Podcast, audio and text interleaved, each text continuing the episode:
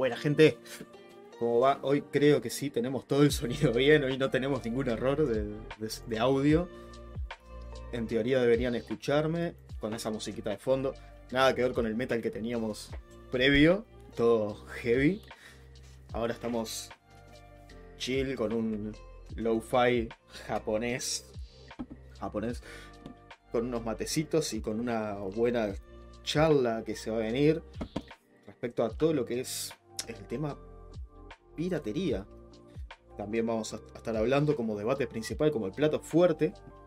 Pero, ojito, no tenemos solamente eso. Vamos a hacer un punteíto antes de presentar a mis compañeros de, transmisión del día de hoy. Vamos a estar hablando sobre los siguientes temitas. El señor Phil Spencer volvió a hablar, ese tipo no para, no para. Eh, habló ahora sobre el desarrollo de Halo, que, o Halo, como quieran decirle, que si se acuerdan en podcasts anteriores hablamos sobre el desarrollo de Halo, el último que está por salir, algún día. Eh, vamos a hablar sobre eh, el trabajo remoto en cierta empresa conocida para muchos. Eh, también sobre algún crossover de jueguitos con películas, que también ya hemos hablado de esto en, algún otro podcast, sobre Baldur's Gate, un streamer famosísimo que no lo voy a decir todavía, porque eso sí que lo vamos a dejar este, para el momento de la noticia. Vamos a hablar un poquito de Cyberpunk, que si se acuerdan, el podcast pasado lo vimos, hablamos sobre este, cómo está el juego, sobre eh, lo que era eh, el juego en Xbox eh, One y lo que es en Xbox Series X. Y justamente dijimos, ¿cómo será en PlayStation 5? Bueno, al otro día de que nosotros lo dijimos, no, perdón, al otro día no, dos días después, salió el gameplay. O sea, se ve que nos escucharon ahí los de CD Projekt.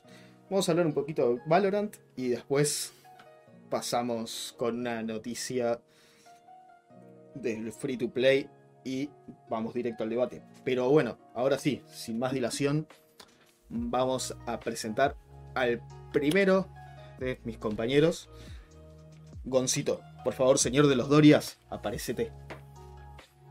Buenas. ¿Qué onda? Hola, Goncito. Bueno, ¿cómo andas, Chris? Te quedan re bien los oyentes. Gracias. Primer punto. Y bueno, chicos, eh, vamos a hablar, como dijo Chris, de un poquito de todo. Tenemos bastantes noticias, pero hay algunas que son muy cortitas, entonces eh, se nos va a hacer sencillo hablar de eso. Además, tipo, no creo que haya muchas en plan como para debatir como normalmente hacemos, entonces esta vez va a ser un podcast de chill. Un podcast de chill hasta llegar al debate, que el debate puede estar muy bueno. Eh, tiene muy buena pinta los dos temas de los que vamos a hablar. Y bueno, eh, poco más. Eh, muchas gracias a todos por estar por acá. Así que bueno, este Goncito presentado. Y ahora vamos a llamar a nuestro. a nuestro principal exponente de lo que es darle palo a las cosas, además de mí. El señor Jarada, porque Jarada se copia de él. Así que, Shishex, aparecete por favor. Buenas, se me alcanza a ver acá. Sí, salió de las tinieblas. Salí del rincón oscuro donde yo, yo domino ese lugar, ¿viste? Siempre jugando sucio, acá dicen que soy un perro, pero bueno. Acá, el perro muerde, no ladra, pero bueno. Dejémoslo por ahí. Como dijo Chris, tenemos un millón de cosas, pero afortunadamente son noticias relativamente cortas, relativamente sencillas de entender. Así que vamos a andar hablando bastante, bastante resumido, bastante conciso todo esto. Y bueno, ojalá fuera Dios Jarada el que se copia de mí, pero lamentablemente la realidad no es así. Yo, yo no estoy al nivel de Dios Jarada. Ellos no lo saben, ellos no lo saben. Ellos no lo saben. sí, sí, sí. Bueno, no puedo blasfemar contra mi Dios. Yo juego Tekken, cuidado. en fin. Un gusto estar acá, por suerte. Lástima que somos poquitos esta vez, pero bueno. La, la máquina tiene que seguir andando, el, tren tiene que seguir andando, así que dale, vamos a darle. Como diría bueno, Luisito Comunica. Y bueno, para seguir haciendo que el tren funcione, vamos a presentar a la joven promesa de, de Tekken que tenemos dentro del grupo, que es nada más y nada menos que el señor Onyx. Presentate por favor, no tiene cámara, pero está ahí. Deleítanos. Buena gente, ¿cómo les va? Espero que bien. Esa voz Y- es- E- Esa voz de locutor. La voz de Loquendo.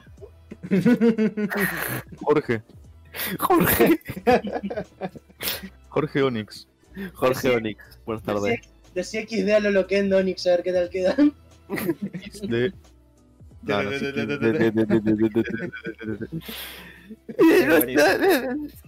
Es buenísimo, es buenísimo. Llévatela.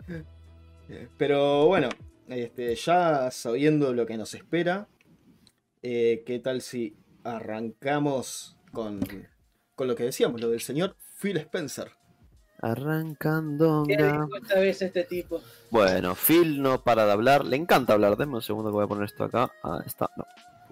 Ahí está. Muy perfecto. Bueno, Phil no para de hablar. Es un mago del arte de la palabra. Eh, le encanta. Lo goza cada vez que dice una palabra. Y bueno, vieron que en anteriores podcasts nosotros estuvimos anunciando de que Halo Infinite estaba teniendo problemas, ¿no? Problemas de que se le estaba yendo gente. No problemas de desarrollo, sino que se le habían ido dos directores, ¿bien? O sea, no eran problemitas. Uno fue un director de arte, si no me equivoco, y el otro fue director principal General, Director todo, ¿no? general, sí, sí, sí. Sí, sí, sí, exactamente. Bien. Halo Infinite está teniendo problemas en que se está yendo la gente, pero nadie sabe por qué, y todo especula que es un juego malo. Entonces, cagar un juego como Halo es igual a cagar tu carrera, prácticamente, porque este es el que hizo una mierda del juego de Halo. Entonces, como que, uh, qué bajón. Bueno. que cada que la sale mal se está jugando la carrera, como dice Goncita, ¿eh? Tal cual. Bueno, entonces el tema es que Halo Infinite, Phil Spencer, que todos lo conocemos, está confiado en una mejora de calidad tras el retraso de Halo. Es decir, tras tanto retraso que tuvo Halo, Phil confía en que la calidad sea superior en, en cuanto al juego, ¿no? No sé qué les parece esto, no sé qué, qué dirán ustedes. A mí permíteme dudarlo. La verdad que ¿Qué bastante. querés que te diga? Yo, sinceramente, a, al buen Phil Spencer lo veo como Cliff Lesinski. No pega una y lo que dice termina siendo lo opuesto que va a pasar. Me parece lo mismo. Bueno, acá lo que dice nuestro amigo Phil, o sea, miren lo que dice al final, ¿no? Con todo el directivo se mostró, se mostró optimista y ha subrayado además que cuando el juego salga a la venta ya no habrá más problemas de stock, ¿no? De stock, que los problemas de stock que está viendo tanto de Play como de Xbox. Bueno, cuando el juego ya salga ya no va a haber esos problemas de stock, eso dice Phil. Eh, vamos a ver. Supongo que no, porque la gente que ya va a querer la, la cosa pues la va a tener comprada, pero bueno. Eh, y lo que dijo fue, en un largo plazo creo que lo que va a ocurrir es que vamos a recibir un mejor juego de Halo en unas circunstancias más adecuadas, cuando la gente pueda adquirir una consola. Ha dicho, tengo buenas sensaciones sobre ello. Creo que el juego será mejor gracias al tiempo extra que le hemos eh, concedido. Bien, eh, me parece muy optimista por parte de Phil decir este tipo de comentarios, que no está mal, ¿eh? Vamos a ver, vamos a poner esto así Y sonó menos. medio raro porque casi como que le Sí. echó la culpa a la gente por no tener una consola lo suficientemente polenta. Sí. no sé qué quiso decir en general, porque sonó como. sonó como que. eh, Excusa. eh, sonó a excusa, exactamente. Cual, sonó a excusa, literal. Sonó muy a excusa. A mí, en lo personal, me parece que. eh, este juego está siendo un poco catastrófico en sentido de que no están logrando sacarlo, no paran de retrasarlo por todos lados. La jugabilidad se ve renovada, hay que decirlo, se ve renovada, pero no creo que lo suficiente como para que Halo aguante una, una generación más, ¿no? Porque realmente Halo sigue siendo el mismo juego desde Halo 1. Sí. Es que no hay mucho que cambiar dentro de lo que es Halo, porque si le cambias muchas cosas, lo- los veteranos se van a quejar de que no les gusta. Si no lo cambias mucho, los nuevos van a decir que es viejo, ¿me entendés? Están en una situación difícil. El, el problema es seguir una secuela que lleva tantos años como Halo. Es que lleva demasiados, demasiados años Halo realmente. No creo que sea buena idea seguir haciendo Halos. Y otra Eh. cosa es que es muy difícil mantener una esencia sin cambiar muchas cosas, porque yo me juego la cabeza de que si lo mantienen como el Halo de que conocemos de toda la vida, lo van a hacer, lo van a comparar como un Call of Duty viejo o futurista. Y si le llegan a cambiar muchas cosas, lo van a comparar o con el Doom nuevo, con el Doom Eternal barra Doom, Doom 2016, o incluso a lo podrían llegar a comparar con el Titanfall. Exactamente, me parece lo mismo realmente, porque eh, es que ya está hecho, ¿me entendés? El Halo es así, pero hay muchos juegos que son como Halo. Es un, es un juego que en, en el principio, cuando los shooters se estaban desarrollando, estaba re bien, porque era uno de los shooters más innovadores que había, me parece a mí. Pero llegado a este punto, año 2020, para mí Halo está muerto. Opa, pará, pará. Pará porque acabamos de recibir un raid de el Uy. señor Cadáver. Nombramos. Doom y apareció Cadáver. ¿Te das cuenta? Dije Doom y apareció, lo invoqué, boludo. Sí, sí. Lo invoqué, Son cosas que pasan acá. O sea, Con 13 Cadáver, personitas re- ahí. lo invoqué. Muchas gracias, Cadavercín. Bienvenidos a todos, chicos. Bienvenidos muchachos. Cadáver, El te cementerio juro, llegó donde hay muerte. Doom, ¿Dónde hay muerte acá? Doom En todos lados. y 10 segundos después apareciste vos. Sí, sí, te tal juro, te cual. invoqué. Lo Me invocó imagino Cadáver. ¿Alguien dijo Doom? ¿Qué dijeron Doom? Alguien dijo- Raid. ¿Quién dijo Doom? Además, tipo, justo, buen bueno. Sí, sí. a mí, te digo, o sea, el juego me parece que está bastante. O sea, no. No. No voy a decir. Me gustaría decir muerto, pero la gente que juega Halo me va a decir que es mentira. Eh, Es muy de pero para nicho la lo que que queda pasa. ya jugando Halo. Para, lo que, para la gente que queda jugando Halo, voy a decir muerto, ¿bien? Es que, a ver, Halo no está muerto, sino que más bien está obsoleto, diría yo. Es un juego que está muy bien, pero en cuanto a mecánica y todas esas cosas, se quedó un cachito atrás. Vos decís que no estaba muerto, sino que está de parranda. Porque en realidad Eh, No, Pasa lo no siguiente, es una- es una IP muy buena. Es muy buen juego, sí. Pero hoy en día ya es muy de nicho. Es tipo, tiene su séquito de seguidores y es como. No va, Es muy difícil que traiga a alguien nuevo. Con Sí, o todo sea, el veo mercado que así. Sí, yo lo veo algo así como lo que pasó con el Quake Champions. Que hay fanáticos del Quake al igual que de Halo, sí, Sí. obvio. Son muchísimos. Pero ¿qué pasa? Hay tantos juegos ya que tienen el mercado acaparado como lo son, por ejemplo, el Counter-Strike o el Call of Duty. Y no hay mucho más que innovar dentro de esta saga. Su momento de gloria ya pasó y puede seguir habiendo gente jugándolo, pero no va a recuperar la vieja gloria. A mí me Sí, parece lo mismo, o sea, ya no va a ser igual. El Halo, es que ya las mecánicas, los shooters cambiaron lo suficiente como para que ya haya varios tipos de shooters y muchos muy buenos. Tipo, si querés un shooter rápido, yo creo que la gente siempre se va a en- eh, encargar un Doom, ¿no? Eh, por ejemplo, o un juego, yo que sé, Titanfall, algo así. Eh, Incluso claro. te pones a mirar, yo estoy mirando acá el gameplay y los personajes ya casi hasta parecen casi un calco, porque yo, por ejemplo, y te voy a un juego que ni siquiera es un shooter competitivo, en el Destiny 2, eh, que salió gratis en Steam, hay una facción que se parecen muchísimo a estos bichos rojos que están saliendo, que son los cabales.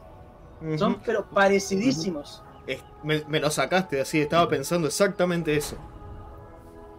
Sí, Eh, ¿no? si, hoy, te- si hoy en día querés un juego al estilo. Mira, al estilo hasta la nave es parecida, hasta la nave Sí. es parecida. Es que hoy en día, si querés un juego estilo Halo, vas, te metes en el, en el Destiny 2 Y te y jugás tranquilamente y encima tenés online eh, para hacer raids con gente Claro. o cagarte a tiros contra otros. Tenés Es lo que, quieras. Es que, es, es que así, literalmente, el Halo se parece mucho más a un Destiny renovado que un Halo propiamente dicho. Sí. Es- Estoy viendo y literalmente no paro de ver referencias al, al Destiny 2. Estos tipos se parecen a los caídos, la, la máquina parece de los cabales. Querés meterte a un PvP, a un PvP te pones atención, incluso las armas son parecidas. Sí. Que quizá Pará, por eso se ahora me fueron. quedé, me quedé pensando en algo. Banshee. Eh, pero tiene gancho. Eh, Eternal, Te das cuenta, pero tiene gancho, eh. Eso, eso es lo que, eso es lo que están pensando Claro. los de Halo. Claro, ojo. Tiene un gancho. Ahora, igual entiendo por qué tiene tanta referencia y por qué no- nos parece tan similar. Hay que recordar que la gente de Banshee, que son los desarrolladores de Destiny 2, Sí, fueron también desarrolladores de Halo en su momento. claro. Exactamente. Sí. Entonces, obviamente lo va a tener. Pero claro, eh, ahora, atrás de Halo, no están los de Hay otra gente. No, Bungie ya no está más ahí. no. Y No, claro. le dejó la IP a otra empresa, no me acuerdo exactamente a quién. Y en realidad ahora ya está. O sea, ellos se van a tener que agarrar de todo lo que ya hizo Bungie y explotarlo. El tema es que, claro, todo lo que Bungie tenía de ideas, los metió en Destiny. Se lo metió en Destiny. Exactamente. Exactamente. Entonces, obviamente, por eso creo que en realidad Halo no es una mala idea, pero tendrían que adoptar otro tipo de, de, mercado. O sea, apuntar a otro tipo de mercado. No a lo que ya venían buscando. Exactamente. Pero ahí volvemos al punto principal del que estamos hablando, ¿no? Lo que habló Gille. Si cambias Halo, ¿Por qué lo ¿qué puede llegar a pasar?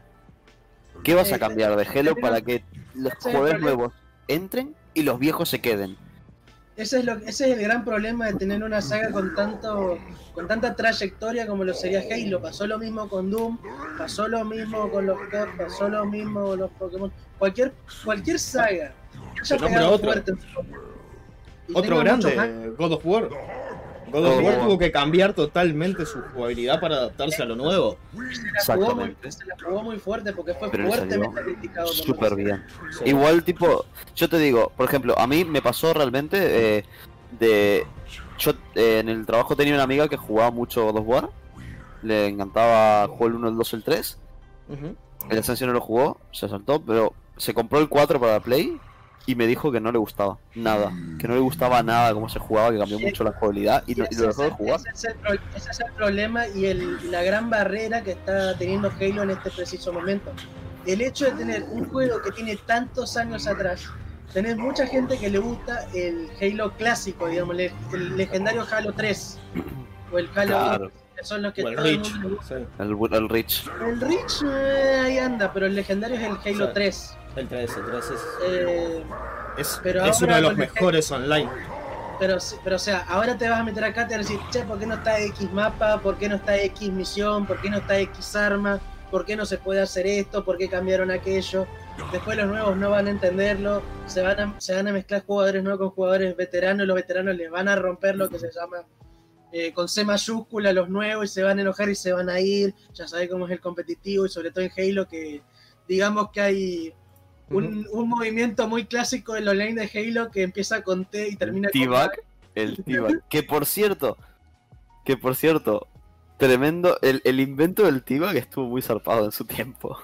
Es que fue revolucionario, pero Sí. a eso es lo que voy, Goncito. Está en un dilema que es una saga muy grande, con muchos fans atrás, pero que muchos fans son veteranos, digámoslo de esa forma, pero también quieren traer público nuevo.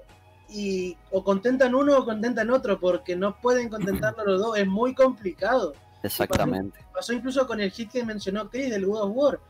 Hay gente que le encantó el God of War nuevo, pero después tenía los que jugaron al God of War 1, al God of War 2, y le pasaron de ser un hack and slash de tipo de May Cry a, A un juego tipo de a rol. a un juego rol casi de exploración y no les gustó para nada. ¿Me Ujú. entendés lo que te digo? Pero a la gente nueva, a todo el mundo le encantó. Sí, sí, sí, sí. Decidieron contemplar al público nuevo. Y se me está ocurriendo ahora, o sea, cosa que no voy a decir, pero se me está ocurriendo un tema de debate que después vamos a hablarlo bien. Pero eso, eso lo hablamos después. Aguante los chicos, sí, Dico, hermoso, divino.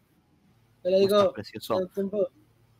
Bueno, Yo lo que yo creo, creo. ¿Eh? Yo lo que creo es que es una muy buena opción después de tantos Halos que sacaron. A mí me parece que está bien. Eh, es, es arriesgado, como dicen, pero me parece que es la mejor opción.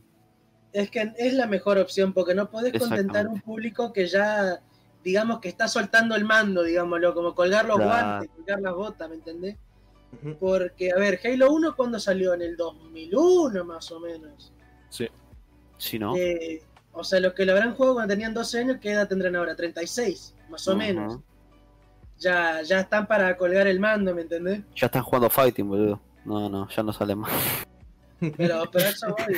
Entonces, si van a contentar todo el tiempo el público viejo, en algún momento se van a ir y van a quedar en bola. O sea, Es más, necesitan es gente más nueva para ir hace, manteniendo. hace unos días se cumplieron. Es más, el domingo pasado, no, el otro domingo se cumplieron 19 años de que salió el primer Halo. Uh. 15 de, no- 15 Y de lo que- noviembre de 2001. Dios, Eh, creo que, y es lo que te digo. me hago sí. viejo. Bueno, estamos ya por la media horita ya con el primer tema, creo que debemos ir avanzando, ¿no? Sí, sí. El, truco, el truco sería cambiar y esta vez le toca al Gille, ¿no? O sea, me comentaban de que Ah, me tenés un Me tema. toca a mí, me cagaron. Ay, me cagó. Me recagaron, pero bueno. Square permitirá el teletrabajo permanente a partir del primero de diciembre. Parece ser que los japoneses, como siempre, piensan fuera de la caja y más allá de, estar encerrados, valga la redundancia, todo el año gracias al COVID-19, eh, estos chinos eh, se las avivaron para pensar, ¡epa! Y se lo usamos de otra forma y acá salió esto. Básicamente lo que va a permitir Square Enix ahora es que a diferentes partes de su de sus sectores de trabajo, por decirlo de esa manera, les van a permitir trabajar desde sus hogares. De esa manera, lo que van a poder permitir es utilizar de manera más eficiente el tiempo, más allá de que mucha gente puede estar viviendo lejos, podría conseguir personal fuera de lo que es eh, trabajo de oficina y van a poder flexibilizar mucho más los horarios. O sea, vieron, eh, vieron lo malo de este año, pero lo usaron de otra forma para que sea positivo. ¿Me explico?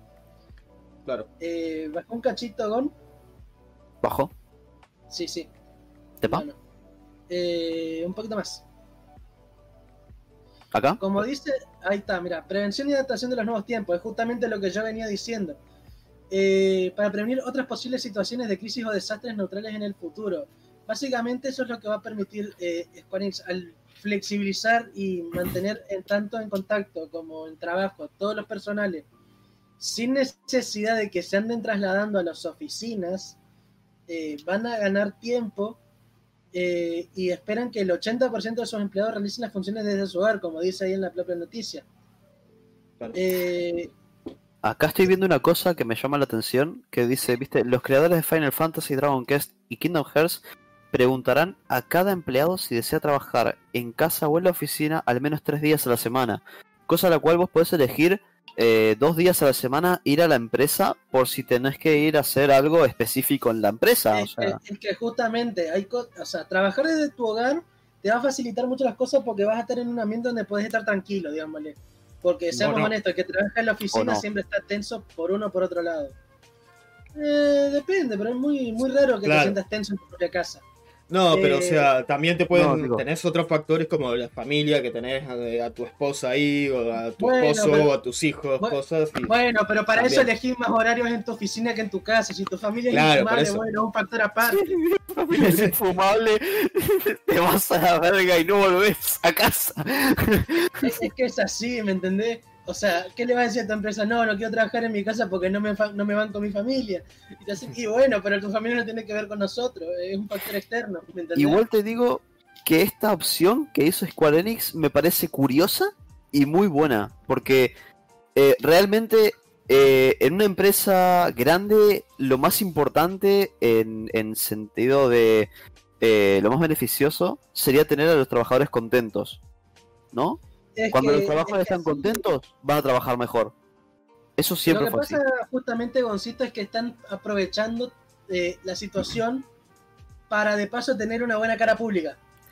También, que eso funciona. Porque, porque el primero de diciembre acá dice que van a preguntarle, o sea, no lo están acatando de forma obligatoria, pero también lo van a acatar de manera permanente, o sea, pese a que la cuarentena, entre comillas, llegue a terminar, esta función, si es que a los empleados les gusta trabajar de esta manera, la van a poder conservar. Y Sí, no solamente van a contentar a los trabajadores, sino que también se van a hacer una buena cara pública en el sentido, che, piensan en sus, en sus trabajadores, le dan a elegir su manera de trabajar, le flexibilizan los horarios y bla, bla, bla, bla, bla, bla, bla, bla, bla. ¿Me entendés? Que todo- exactamente. o sea, atrás de todo lo que sería bien intencionado, que por ahí tienen buenas intenciones, sí, pero hay un marketing medio negro atrás, ¿me entendés? Es que es una empresa, Sí. al final de cuentas las empresas Sí, siempre sí. quieren verse bien y tener una buena cara hacia el mercado para poder vender más. Eso, Es que cabo, Igual que que y eso ahora, es eso. y ahora, y ahora, Mirá que eso es debatible, preguntarle a Activision. Ay, Dios santo, Activision no tiene cara, ellos son unos caretas directamente. Son- es, es una careta que van cambiando y siguen teniendo caretas abajo. Eso es Activision, ¿me entienden? Eso no importa. Preguntale Activision. O sea, what the fuck. No digas Ahora, eso. el, Blizzard el- ahora, loco, con Activision juntos, señor santo el- Dios. el ¿por punto-? Se está, el se punto está igual- de a poquito, De a Blizzard. poquito le- lo van desangrando, no te das cuenta, pero El, tábano. Sí, sí. Igual, para el bueno, punto, el eh, punto que es bueno para nosotros es que esto en realidad puede llegar a hacer que los juegos salgan en mejor tiempo y forma de lo que están haciendo hoy en día, que el 99% de los juegos se están atrasando, sea una semana, sea dos días, o sea un año.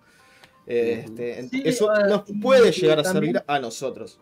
Y a la Claro. empresa también le va a poder servir. Pero ojo, también tenés el riesgo de la Sí, seguridad pero informática. tiene, Ahí, sí, eh, está también el tema de la seguridad informática, como vos bien decís, porque al trabajar desde casa tenés que utilizar sí o sí red de datos y ahí exponés bastante lo que es la información. También está el tema de la organización, que creo yo que es por eso que no permiten horario completo desde tu casa, sino que dos o tres días tendrás que ir a la empresa por lo menos para una puesta en común, alguna reunión. No, no, alguna- no, no. No, no, no. O sea, no es que dos o tres días tenés que ir a la empresa, sino que si quieren trabajar desde casa o en la oficina, al menos tres días a la semana. Por eso te digo, porque van a tener que ir, pero pueden elegir hasta tres, cuatro días de trabajo desde casa, ¿me entendés? Obvio, a la empresa al fin y al cabo siempre vas a tener que ir por una cosa o por otra. O sea, aunque sea lo típico de que en vez de estar pasándose archivos online, poder pasarlos de una manera más local en la empresa. Sí, Más o sea, lo que son... Lo que Para, son- claro, a la segura, para que no te roben datos como le hicieron a Capcom. Para que no te pase la gran Capcom. Claro. Que le filtraron el, el calendario de cuatro años de trabajo. Dios santo bendito, qué, qué desastre, ¿eh? ¿Cómo les gusta hacer daño a los hackers? y aparte también para poder organizarse mejor, porque a ver, nosotros que ya somos cuatro nomás, nos está costando un poco no hablarnos encima. Ahora imagínate las reuniones de Square Enix, que todo el mundo quiere meter pata porque nadie se quiere quedar con el pedazo chico de la torta, seamos honestos. Y normalmente son tipos que están por encima de los 35 años, que tienen muy poca paciencia y encima son entre 15 y 20 cabezas. No, no, no me parece una reunión de Zoom muy linda que digamos. Para No, realmente las reuniones así son heavy, sí, o sea. Pero no sé, o sea. Encima son todos ambiciosos, ninguno quiere el pedazo chico de la torta. Ah, no, no, jamás, eso nunca. Pero bueno, me parece una idea muy, muy original y muy bien acorde al tiempo. O sea, Square Enix despertó rápido. Sí. Y, y esperemos que lo apliquen bien y esperemos que les vaya bien, porque ahora en nada lo tendrían que empezar a aplicar porque estamos a 28. Claro, eh, el primero de diciembre, ¿no? Ajá, el 1 de diciembre Sí. lo quieren empezar a Ahora aplicar. en tres días. Claro, En tres días. maravilloso, maravilloso, bastante rápido, ¿eh? Buen trabajo, gran servicio, Bueno, eh, tendríamos buen que pasar de. esperemos le vaya bien. Bueno, pasemos de unos japoneses a otros japoneses. Porque tenemos cositas del Monster Hunter. Monster Hunter, ¿vale? Bien. Perdón, eh, o sea, los, los deslumbro con mi perfecto japonés. El inglés no. Mientras no hables en inglés, Mientras no hablo inglés, todo está bien. Bueno, ¿Qué, Les qué dice ahí comento- Monster Hunter? Claro, Mo- Monster, Monster Hunter. Y Seborne. Y Seborne. perdón, perdón. Bueno, les comento un poco, ¿bien? Monster Hunter Iceborne, Monster Hunter World, mismo juego, diferente DLC. eh, van a hacer un evento, ya que dentro de poco, este mes, se presenta la película de Monster Hunter. Bien, ¿qué ocurre con este evento? El evento eh, Mm, ¿Murió Gon? Se, se murió, se te murió el sonido, Gon. no ahora sí. Ahora estás bien, ahora sí. Ahora se está- Ah, genial, genial, mamá. Perdón, ¿eh? O sea, el internet derrapa. Bueno, a veces pasa. Bueno, Monster Hunter... menos. eh, Últimamente anda más o menos el internet. sí, es el calor de mierda que hace. Sí, sí. Bueno, les comento. Eh, la película ahora de Monster Hunter va a salir, que por cierto, una fecha de mierda para sacar el estreno de una película, el 25 de diciembre. El estreno no lo va a ver nadie. Nadie. Nadie, pero nadie. O sea, ¿saben lo que es decir, ah, vamos a hacer una película de Monster Hunter y seguro que va a salir súper bien porque Monster Hunter y porque nosotros lo hacemos bien? 25 de diciembre estreno. No, no, no, no. Me acabo de dar cuenta por qué. Me acabo de dar cuenta por qué va a ser ese día para que nadie la vea. Porque ya saben que va a ser malísima. Exactamente. es para eso. Porque la vieron y dijeron, "Dios, esto va a ser cancerígeno. Y entonces dijeron, bueno, lo ponemos el 25, no la ve nadie, no se habla. Pero bueno, Capcom informó. Exacto, eh, bueno, es que es horrible, o sea, no sé. Vamos a ver qué tal está la película, yo lo voy a ver, me parece. Yo lo Capcom voy a ver informó. cuando salga por la TV en dos meses. Pará, mirá. Ya, ya sabiendo que uno de los personajes principales va a ser Mila Jo- eh, Jovovich, ya sabemos que no va a tener nada que ver con Monster Hunter. No, no, pero para nada. No va a tener nada Para que nada. ver. No, no, no, pero para nada, es que no tiene nada que ver con Monster Hunter. Bueno, el 4 ahora de diciembre va a empezar el evento, bien, que es un evento especial en el cual vamos a usar a la propia Milia, bien, o sea, el personaje como Milia lo van a meter en el Monster Hunter Iceborne y vamos a poder usarlo. Esto me recuerda mucho a lo que pasó cuando metieron al Legend, que no sé si sabías, Chris, pero está el Legend en Monster Hunter. Obviamente, sería el único motivo por el cual jugaría Monster Hunter. Porque podés usar a Geralt y matar al. Legend. Exactamente, exactamente. La ¿Qué pasa? con Geralt en Monster Hunter, qué calvario que era. Tengo el- como 20 minutos dándole más al Legend, boludo. Era, era maravilloso. El No sé si Legend lo ven, pero tengo mi colgante de The Witcher acá. El Legend es el monstruo con más vida de todo Monster Hunter. Bueno, creo que es el Behemoth, pero bueno, en aquel tiempo El- sí. En The Witcher mismo ya es uno de los bichos más, más heavy de matar porque es turbio, es muy turbio. Está, está muy polenta el Legend. Bueno, comento. Bueno, esto será algo igual, o sea, en aquella, aquella misión del Legend, pues, pues pudimos usar a Geralt, la Rivia, bien. O Geraldo, también se le llama. Eh, y, en ese y en este momento vamos a poder usar a Milia, bien. La actriz que hace Monster Hunter en la nueva película, bien. Pará, pará. Eh, Milia no, Milia no, esa es de. Perdón. Milia Rage. Mila. Mila, como, Mila- como- como una, como una milanga, pero sin el anga. Pero no puedo, no puedo no completarlo. Bueno. milanga.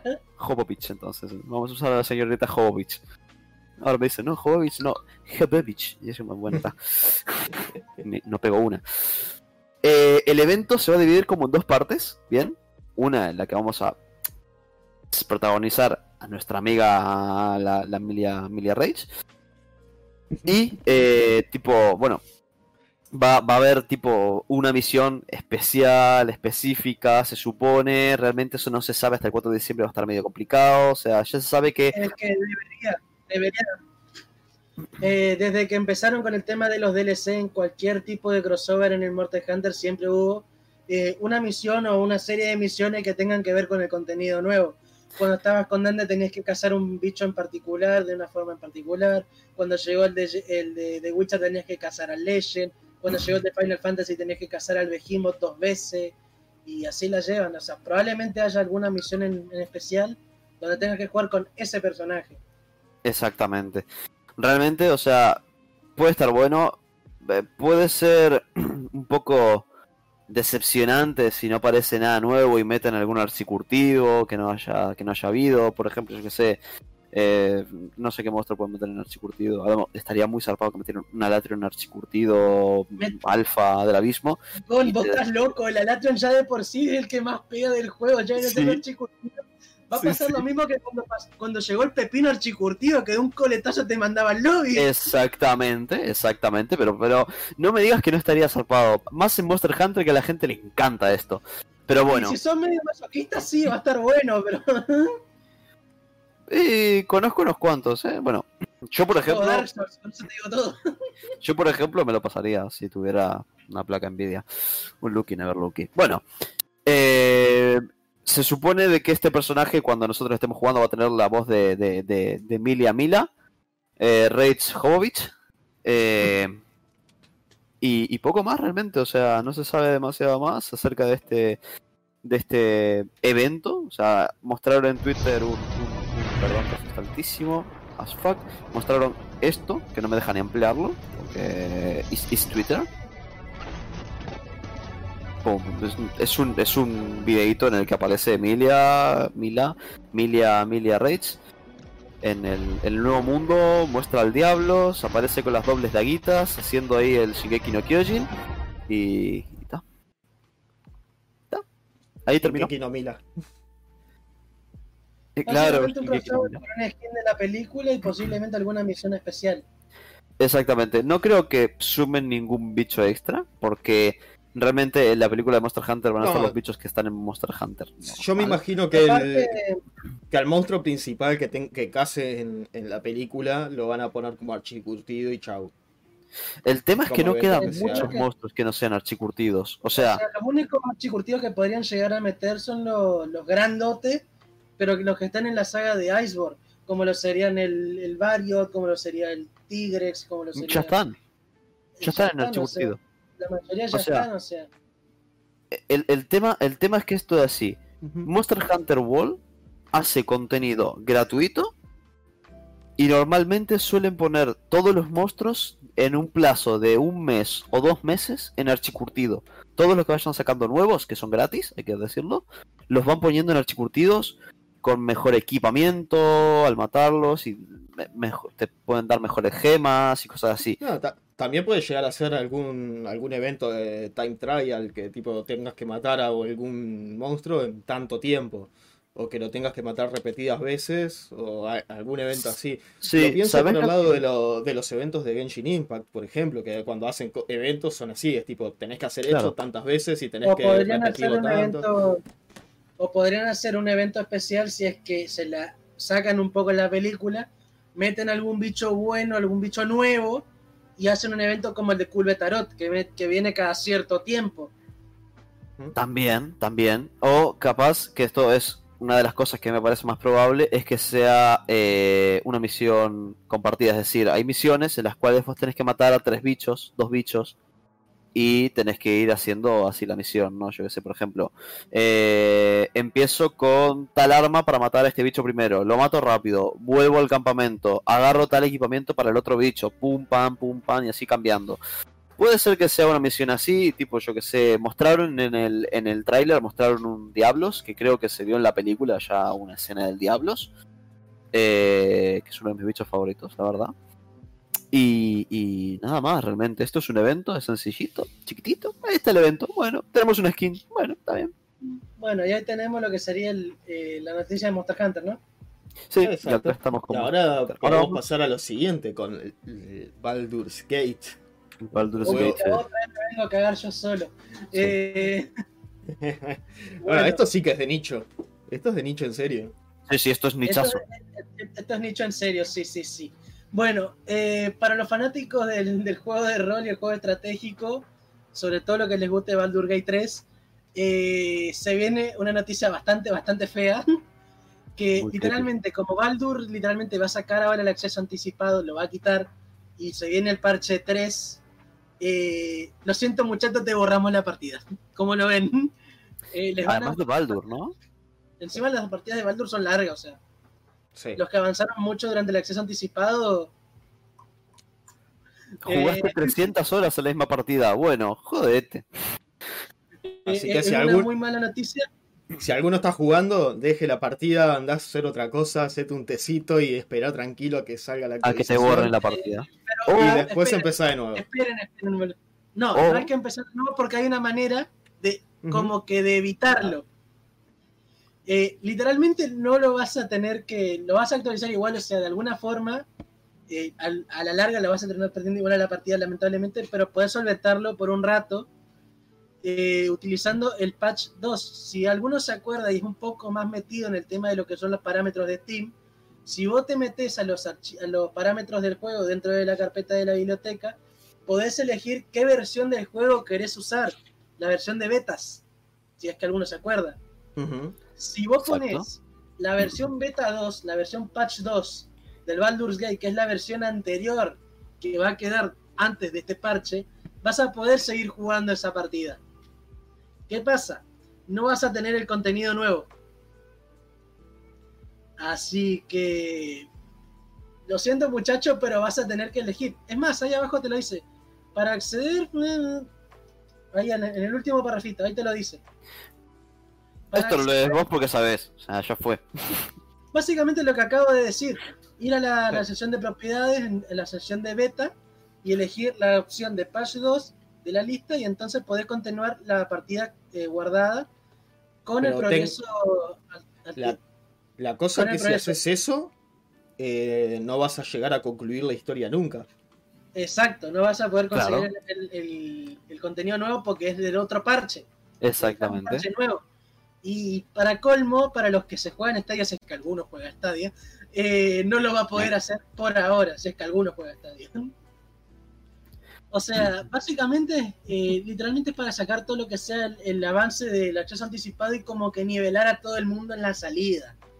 No, no tiene mucho más misterio que es hacer eso, que dentro de todo tiene su lógica, pero es una tomadura de huevo para el que se tomó la, la molestia y el tiempo de avanzar mucho durante el acceso anticipado. Es, Yo es- creo que yo- mínimo, mínimo deberían darle alguna cosa, algún ítem o lo que sea para destacar a los que estuvieron en el acceso anticipado, mínimo.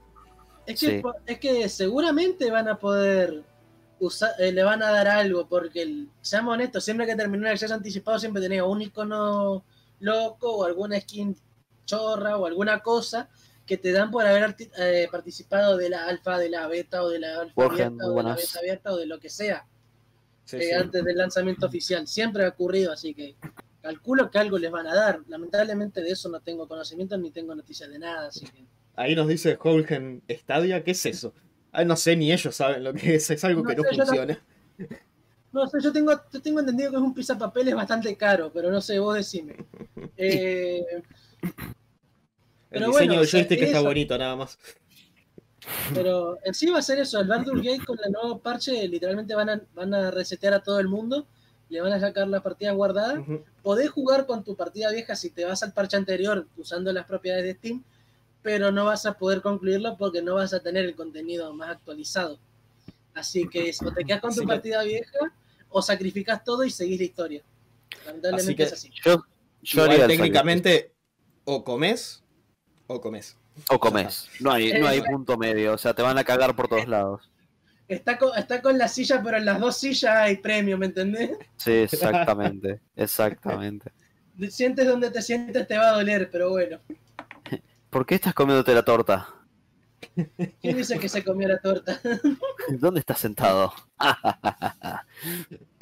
Bueno, ahora Pero vamos bueno. a uno de los platos. Vamos a uno de los platos fuertes.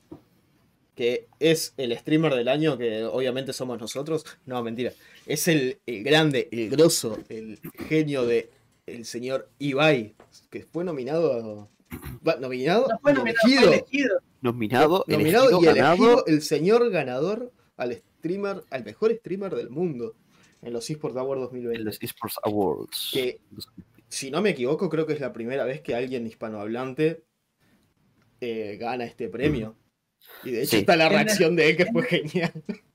No sé si está ¿Quién la devaluó el dólar, muchachos? ¿Quién devaluó el dólar? Ah. Déjame ver si está la reacción. ¿Reacción? ¿O es simplemente un. No, ¿Un esa es la, la- No, esa es la, la- la entrega, sería. ¿Qué onda? Sony, ¿querés que compremos el PlayStation? No. Pero Sony, ¿ahora? ¿De verdad? O sea, ¿qué te pasa? ¿Pero qué estás haciendo? Tremendo baiteo te comiste, Gonzalo. Dios. Ah, porque es, es un. Es un... Es ¿qué el es? anuncio. No, no es, no es un anuncio, es el video. Pero Sony, amigo, ¿qué pasa, hermano? Pero que te... Para, vamos a Danos entrar una play así te hacemos una review. Esta es la reacción. Acá está, pero no, no la puedo poner. Ah, para. A ver si la puedo poner en grande acá. Sí, Sí. bueno, para. Vamos a ver la reacción. Pará, silencio todos. Vamos a ver Sí, la sí, reacción sí. del señor Ibai. Porque fue muy buena. Es bonito. Fue muy Dale, buena, tiro. sí, sí. A ver, lo ganó. And the winner of the Esports Awards Streamer of the Year is. Iba. Huge congratulations to them for winning. And let's hear it from them right now. Go ahead and get him on social. A great job. Great job. You can get me on social too. At ¡A chupar a los americanos! ¡Me la chupa! Hola a todos, ¡Me ¿qué la tal? Soy! Ibai y os quería dar las gracias por todos los votos que he recibido como premio al mejor streamer del año. Hemos vuelto a demostrar que la comunidad hispanohablante es la más grande del planeta. va a celebrar siempre que Muchísimas gracias a todos. Pues a la A chupar los americanos. Me la chupan. Es maravilloso este hombre. O sea, bueno, qué decir de Ibai, ¿no? O sea, era un grande cuando comentaba en el VP, era un grande cuando se fue, era un grande cuando vino el señor Ocelot de, de, de- de G2 y le, y le prácticamente le pidió que se casara con G2 Y sigue siendo un grande cuando streamea. Tiene ahora mismo 96.186 personas en stream. No hay más que decir. No hay más O que sea, decir. po- Sí, Podríamos tranquilamente ir a invadirle el stream y empezar a spamearle que estamos hablando de él acá y felicitarlo, pero no lo vamos Y a nos, hacer. banea, y nos banea a todos nosotros del stream de él, dale. Pero en sí Es- es eso. eh, primera vez que una persona hispanohablante gana este premio, que no es poca cosa, que arrancó de menos a más desde siempre en su carrera, pegándola fuerte, porque arrancó siendo un nadie y, y la rompió. La rompió como caster, la, está rompiendo ahora como, streamer. como streamer. Es, es un genio. El tipo es un genio Es un genio. realmente. Pero fíjate lo genio que será. Que me acuerdo que él, cuando estaba en los Worlds de, de League of Legends, agarró y armó un grupito de gente, bien, un grupito que estaba trabajando en el VP antes, y no podían transmitir el video de, de los Worlds. Solo transmitieron eh, sus voces hablando ellos de lo que pensaban de los Worlds, y tenían más gente que en el stream de la LVP original. Pero no más gente, tenían más de 30.000 personas más. Sin Oh. video. Imagínate sea, cómo, las, cómo sabe remar. Es que es eso, es el, el carisma que el loco tiene es. Es eso, eh, es Ibai, es cuestión de ponerte a mirar un video de él o un directo de él que de repente no está haciendo nada más que estar conversando, pero tiene esa chispa que capaz que de repente todos quisiéramos tener y esa sencillez al, al hablarte también que decís, che, es, es buena onda, está siendo sincero consigo mismo, sincero contigo, se está mostrando tal, tal cual es. Si bien, sí, tiene un montón de lo que es su personaje, ¿no? Eso sin duda, porque ningún streamer es Olvídate. 100% real, tiene su personaje. Pero... Yo no o sea, de sol es- todo el día, pero bueno. Bien, abuelito. ¿Cómo estás, hermoso? Welcome. Pero en Welcome sí, to the- mm, volver a esto. Hoy en día es uno de los streamers más grandes. Si no el más grande de hispanohablante, es el más grande, sin duda. Eh, dentro de la clas- clasificación mundial, creo que es el tercero que está ganando más a través de Twitch. Que está arriba del millón ochocientos mil dólares ganando. Eh, no, no es poquita cosa. No. Y bueno, en realidad, en realidad es eso, simplemente la noticia va por ahí, decir que es un grande, eh, es una inspiración de caster, de caster para muchos de los compañeros acá de, de RQG, como puede ser eh, Grullita y. Diego, es para ellos Qué, es la- una qué inspiración lástima bárbara. que no pudo estar la paloma con nosotros, ¿eh? Sí. Mal. Siempre eh, Grullita realmente lo admiro un montón. Siempre Realmente está le hubiera- Yo comentando. creo que a Luchita le hubiera encantado hablar de esta notita si hubiera estado con nosotros, ¿eh? Sin duda. Sí, sin duda. Sin duda, sin duda. Pero bueno, le tocó laburar, le tocó sacar al país adelante. Le, le tocó- Claro, le está tocó tirando. Ser burro en lugar de paloma. Pobre. Pero bueno, Pero bueno. ahora sí, vamos con lo siguiente entonces, que sería ya un gameplay. ¿verdad? Pa, pa, pa, Se pa. viene, se viene lo de Cyberpunk. Sí, acá está lo que yo les decía antes. La semana pasada vimos el gameplay en Xbox One y en Xbox Series X. Y ahora lo vemos en Y PlayStation 2. Ahora lo tenemos y ahora lo vamos a tener en. PlayStation 4 Pro y en PlayStation 5. Se ve como un Pero- juego de PlayStation 2, no me jodas.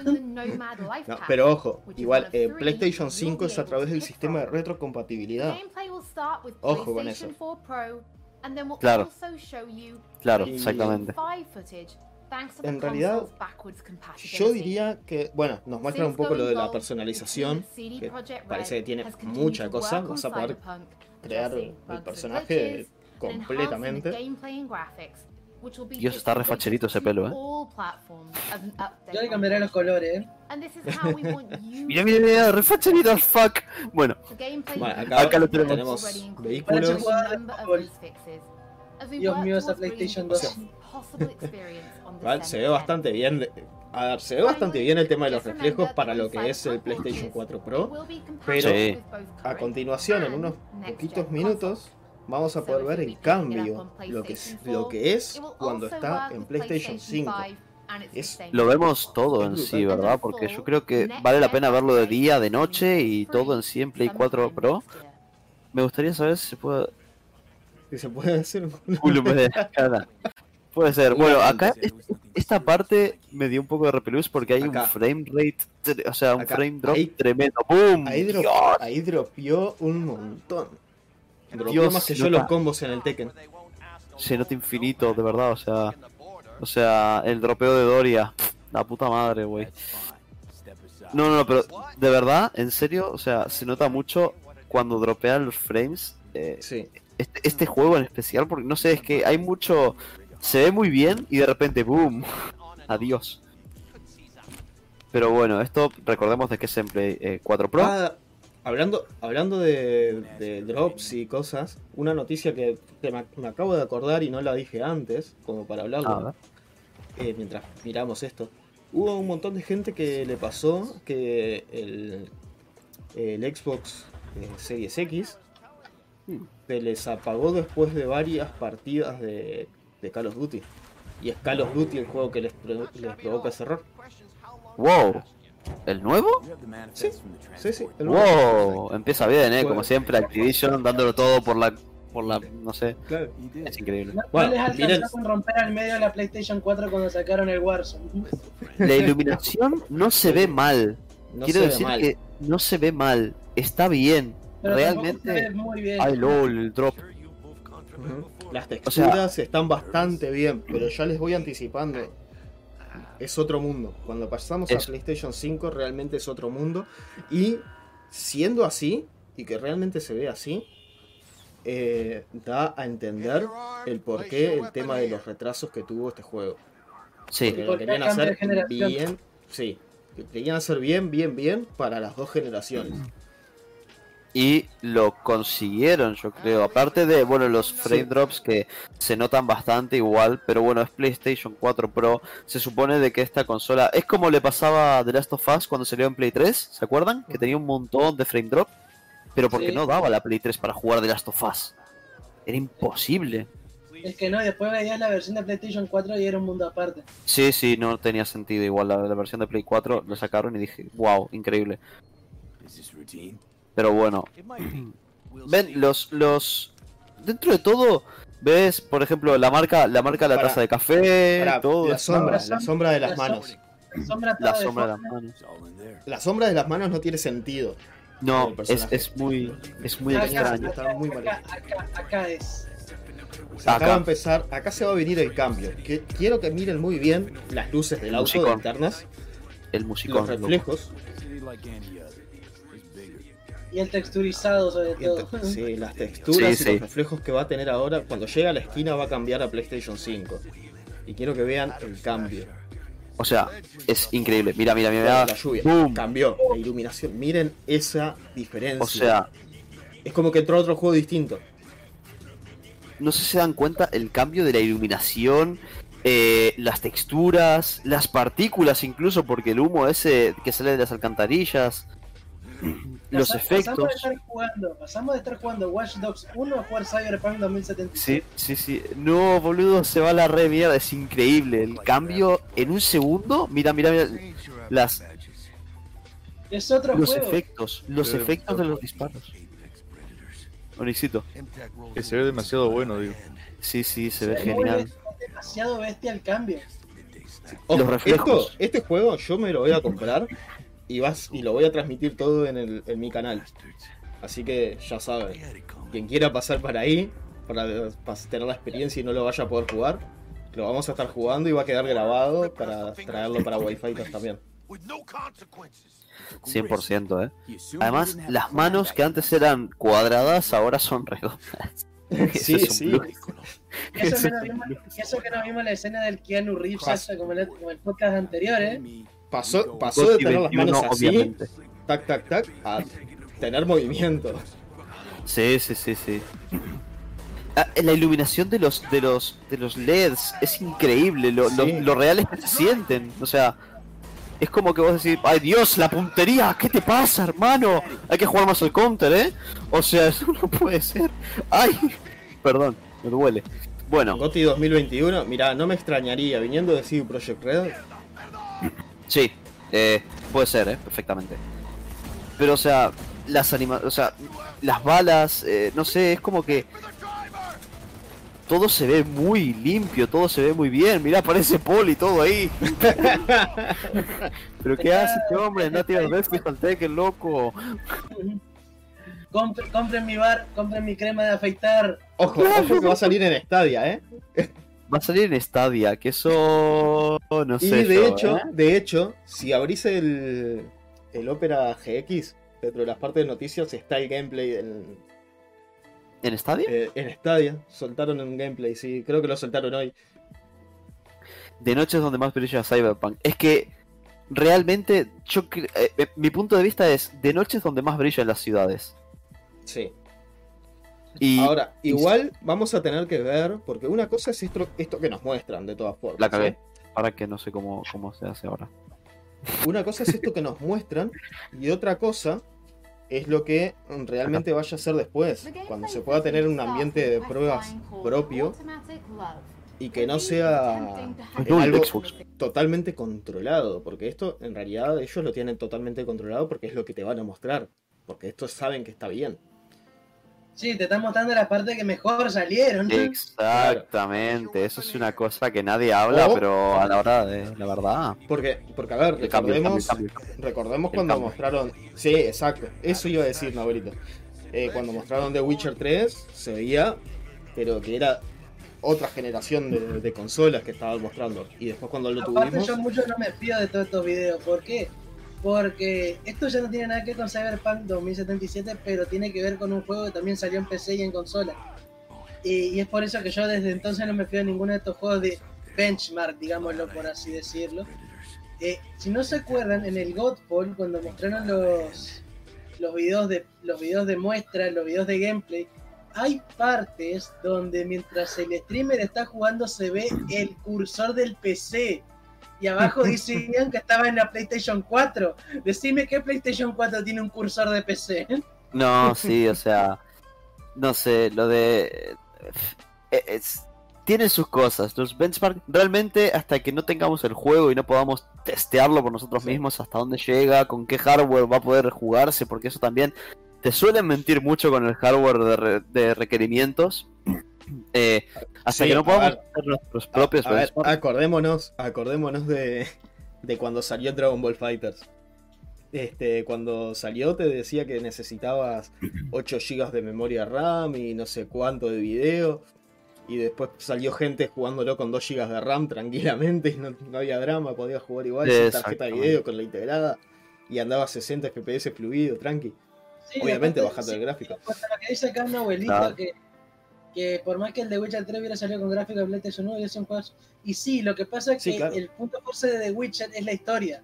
Por algo está basado en una serie de libros. Pero es, eso de que te muestran una cosa en los trailers y después terminas jugando otra, viene desde momentos inmemoriales. ¿Por qué? Por la típica estrategia de vender humo.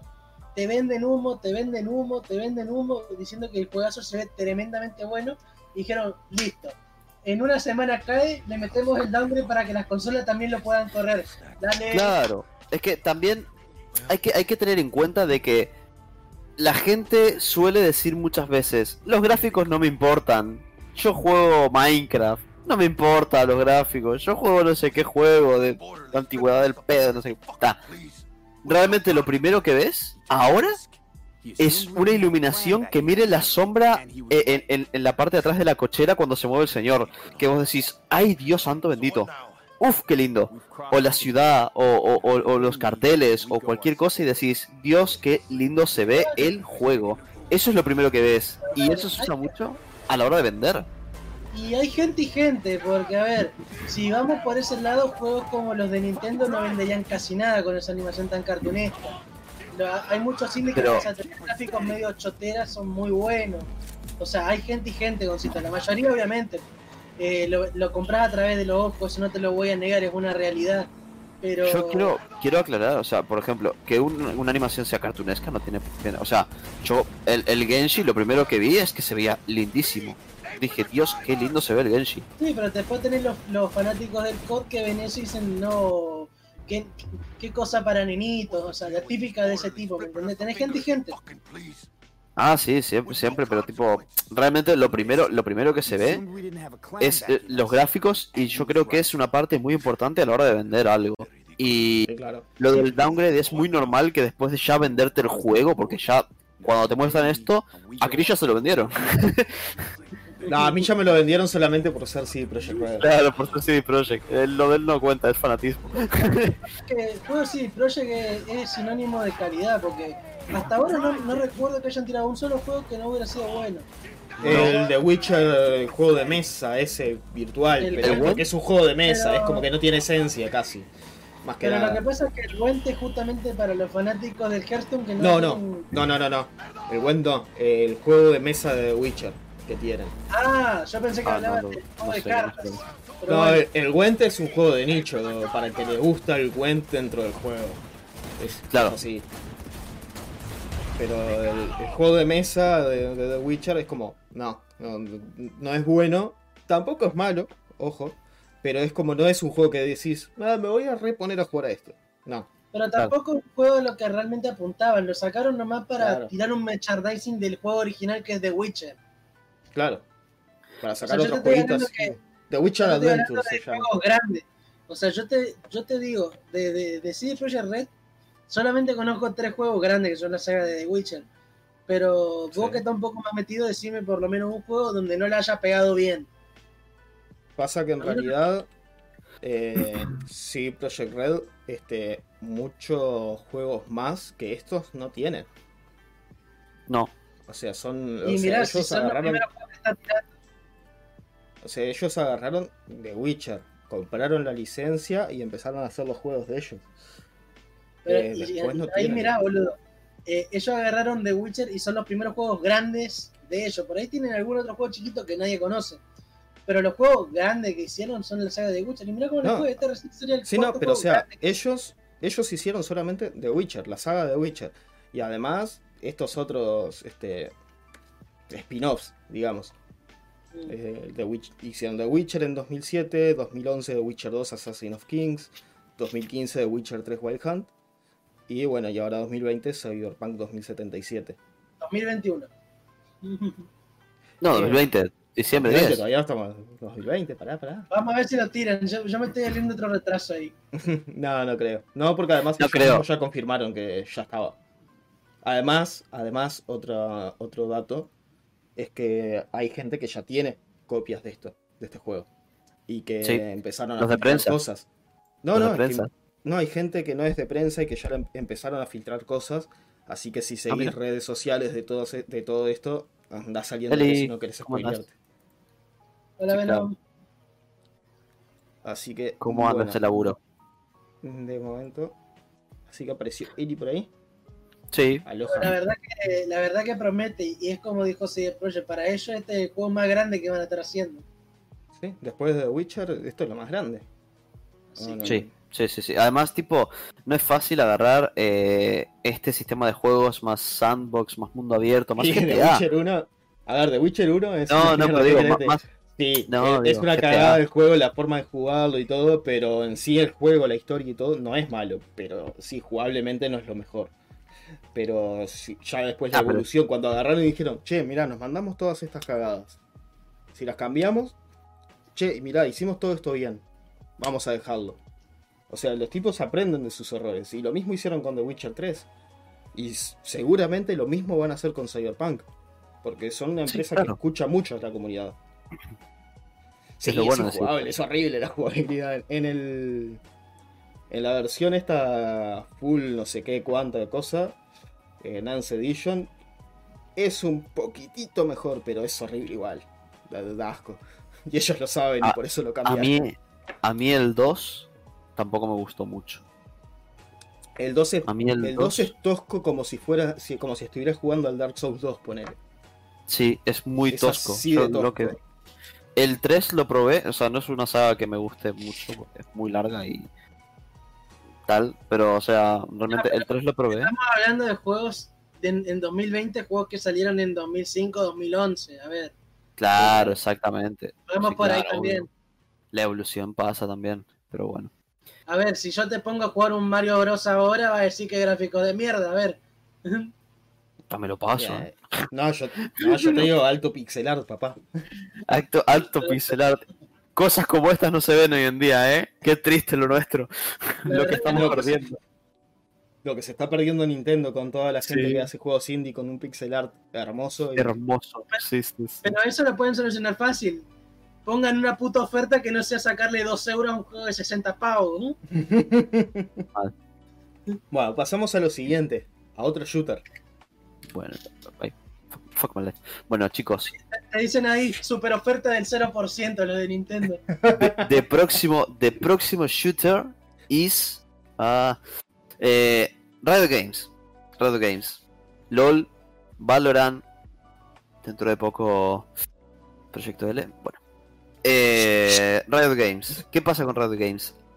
El Valorant, como saben, no tuvo todavía una fase competitiva de Riot como tal, como si fuera el Mundial, sino que tuvo una cosa que se llama Ignition Series, que es una, bueno, aparte de, de- de- más torneos que se hicieron por Twitch, eh, que es una especie de torneito que, bueno, eh, está en bastantes lados del mundo, tipo Europa, Norteamérica, viene a ser el torneo más grande de Valorant, ¿no? Va a cambiar dentro de poco. ¿Por qué? Porque Riot ya presentó la Fire Strike. ¿Qué es la Fire Strike? La Fire Strike van a ser como. eh, va a ser como un mundial del LOL, pero diferente por el momento. Es decir, eh, es un torneo a escala mundial eh, en el cual se va a ir jugando. Esa cosa todavía no muere. El, el Valorant no muere nunca. O sea, más te digo, va a morir antes el CSGO que el Valorant. Como lo están cuidando. como, como lo están jugando. Es que Valve contra Riot no hay, no hay manera de que gane Valve. Perdón. La única Bueno. manera que Valve gane sería sacando el Half-Life 3 y, ¿Nani? ¿Suena la alarma? ¿No suena? A mí me sonó, ¿eh? A mí no. Te juro que no. Bueno, también no estoy escuchando nada del stream. Soy idiota también. También no estoy escuchando nada del A mí stream. me escu- a- yo lo escuché. ¿Lo escuchaste? Bien, genial. También es que esto tengo el coso apagado. Dije, no sonó. ¿Cómo, cómo va a sonar? Idiota. Bueno, eh, bueno, comentar de que esto se va a hacer eh, primero regional.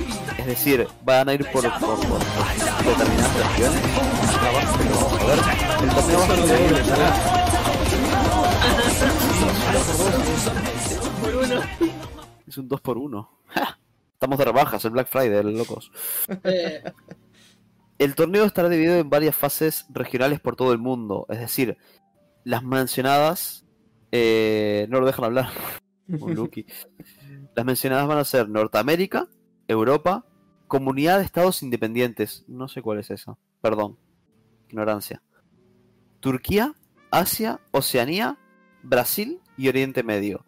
Cosa la cual que yo estoy de acuerdo con lo que dice la noticia, bien, que resulta llamativo en la elección porque hay algunas regiones que no han tenido que han tenido eh, no han tenido tanto protagonismo hasta- el momento en los esports general y faltan otras como Latinoamérica, por ejemplo, Oceanía. Pero qué onda? ¿Qué hace? Estados independientes, esa es la que más me llama a mí. Claro, Estados, comunidades de Estado independiente. ¿Qué les pasa? ¿Por qué? La pregunta es, bueno, hace un tiempito, eh, más te digo, creo que el último eh, regional de Latinoamérica lo ganó Argentina, bien, en CSGO. Y bueno, ya viniendo, sabiendo que CSGO ganó eso y teniendo el equipo ya de por sí en Valorant, no puedes dejar afuera Argentina, por ejemplo, o Colombia, no puedes dejarlos afuera. Y eh, estás diciendo de que va a ser para Brasil. Pero también están diciendo que va a ser online. Es decir, ¿se van a poder apuntar gente de Argentina, Colombia y estas partes, Chile, en Brasil? Supongo que sí, porque es regional. Por eso estoy medio perdido con esto. Pero Brasil bueno- tiene su servidor propio. Brasil tiene su servidor. Claro, todo el mundo. eh, creo que la mayoría de personas juegan el servidor de Brasil. Porque es donde más gente hay, si no me equivoco. Más Ah, te digo, no sé ¿sabes si- cuál es el sabes cuál va a ser el tema? Entonces, seguramente te pidan la nacionalidad de que seas de brasilero directamente. Puede ser, pero no. es que es muy raro, es muy Es raro súper que rebuscado, ojo, es súper rebuscado, porque si yo como equipo quiero contratar a un coreano, que no puedo. O sea, sería súper rebuscado por parte de Riot eso. Pero Es- es- es nunca se sabe.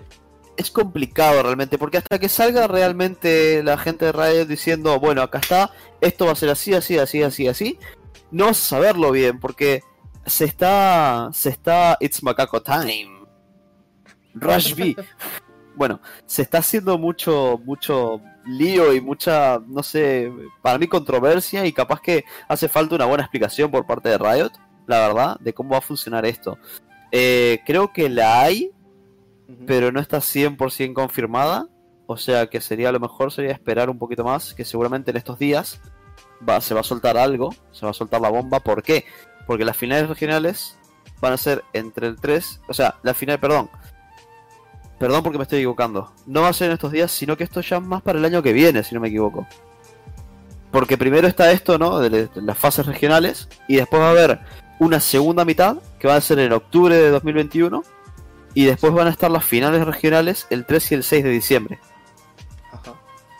Cosa la cual, eh, bueno, eh, es, es un poco turbio porque lo que dice la noticia, que no yo no, no estaba atento, realmente eh, lo vi ahora que, que estuvimos repasando un poco. eh, las fechas de las finales eh, van a coincidir con el cambio de season de Valorant. Es decir, el cambio de season va a ser seis meses, seis meses, seis meses y van a cambiar la season, o el episodio se le llama acá. Pero es la season y van a- va a coincidir con un cambio de season, no un, cam- no un parche, no un, un cambio de season. Que en un parche te pueden tocar eh, que la bala hace uno menos de daño. Bueno, está bien. Pero en un cambio de season te pueden tocar, eh, yo que sé, una duración de un humo, eh, la duración de una flash, pueden salir tres personajes más. Eh, puede, puede, puede haber un bug horrible y querés cortártela, ¿eh?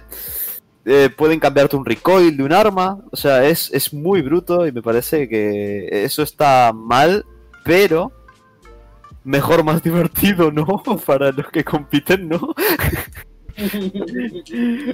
Bueno, pero supongo que van a ser como en, en- como lo que hacen en, en, el LOL, ¿no? Que en el Mundial juegan con un parche anterior y juegan con ese parche hasta eh, que termine todo el Mundial. Ellos supongo que le darán esa chance de decir, bueno, van a jugar con este parche y este parche es el que está bloqueado a todo el resto de, de- de tal, ¿no? Pero es que es lo que Sí, les digo.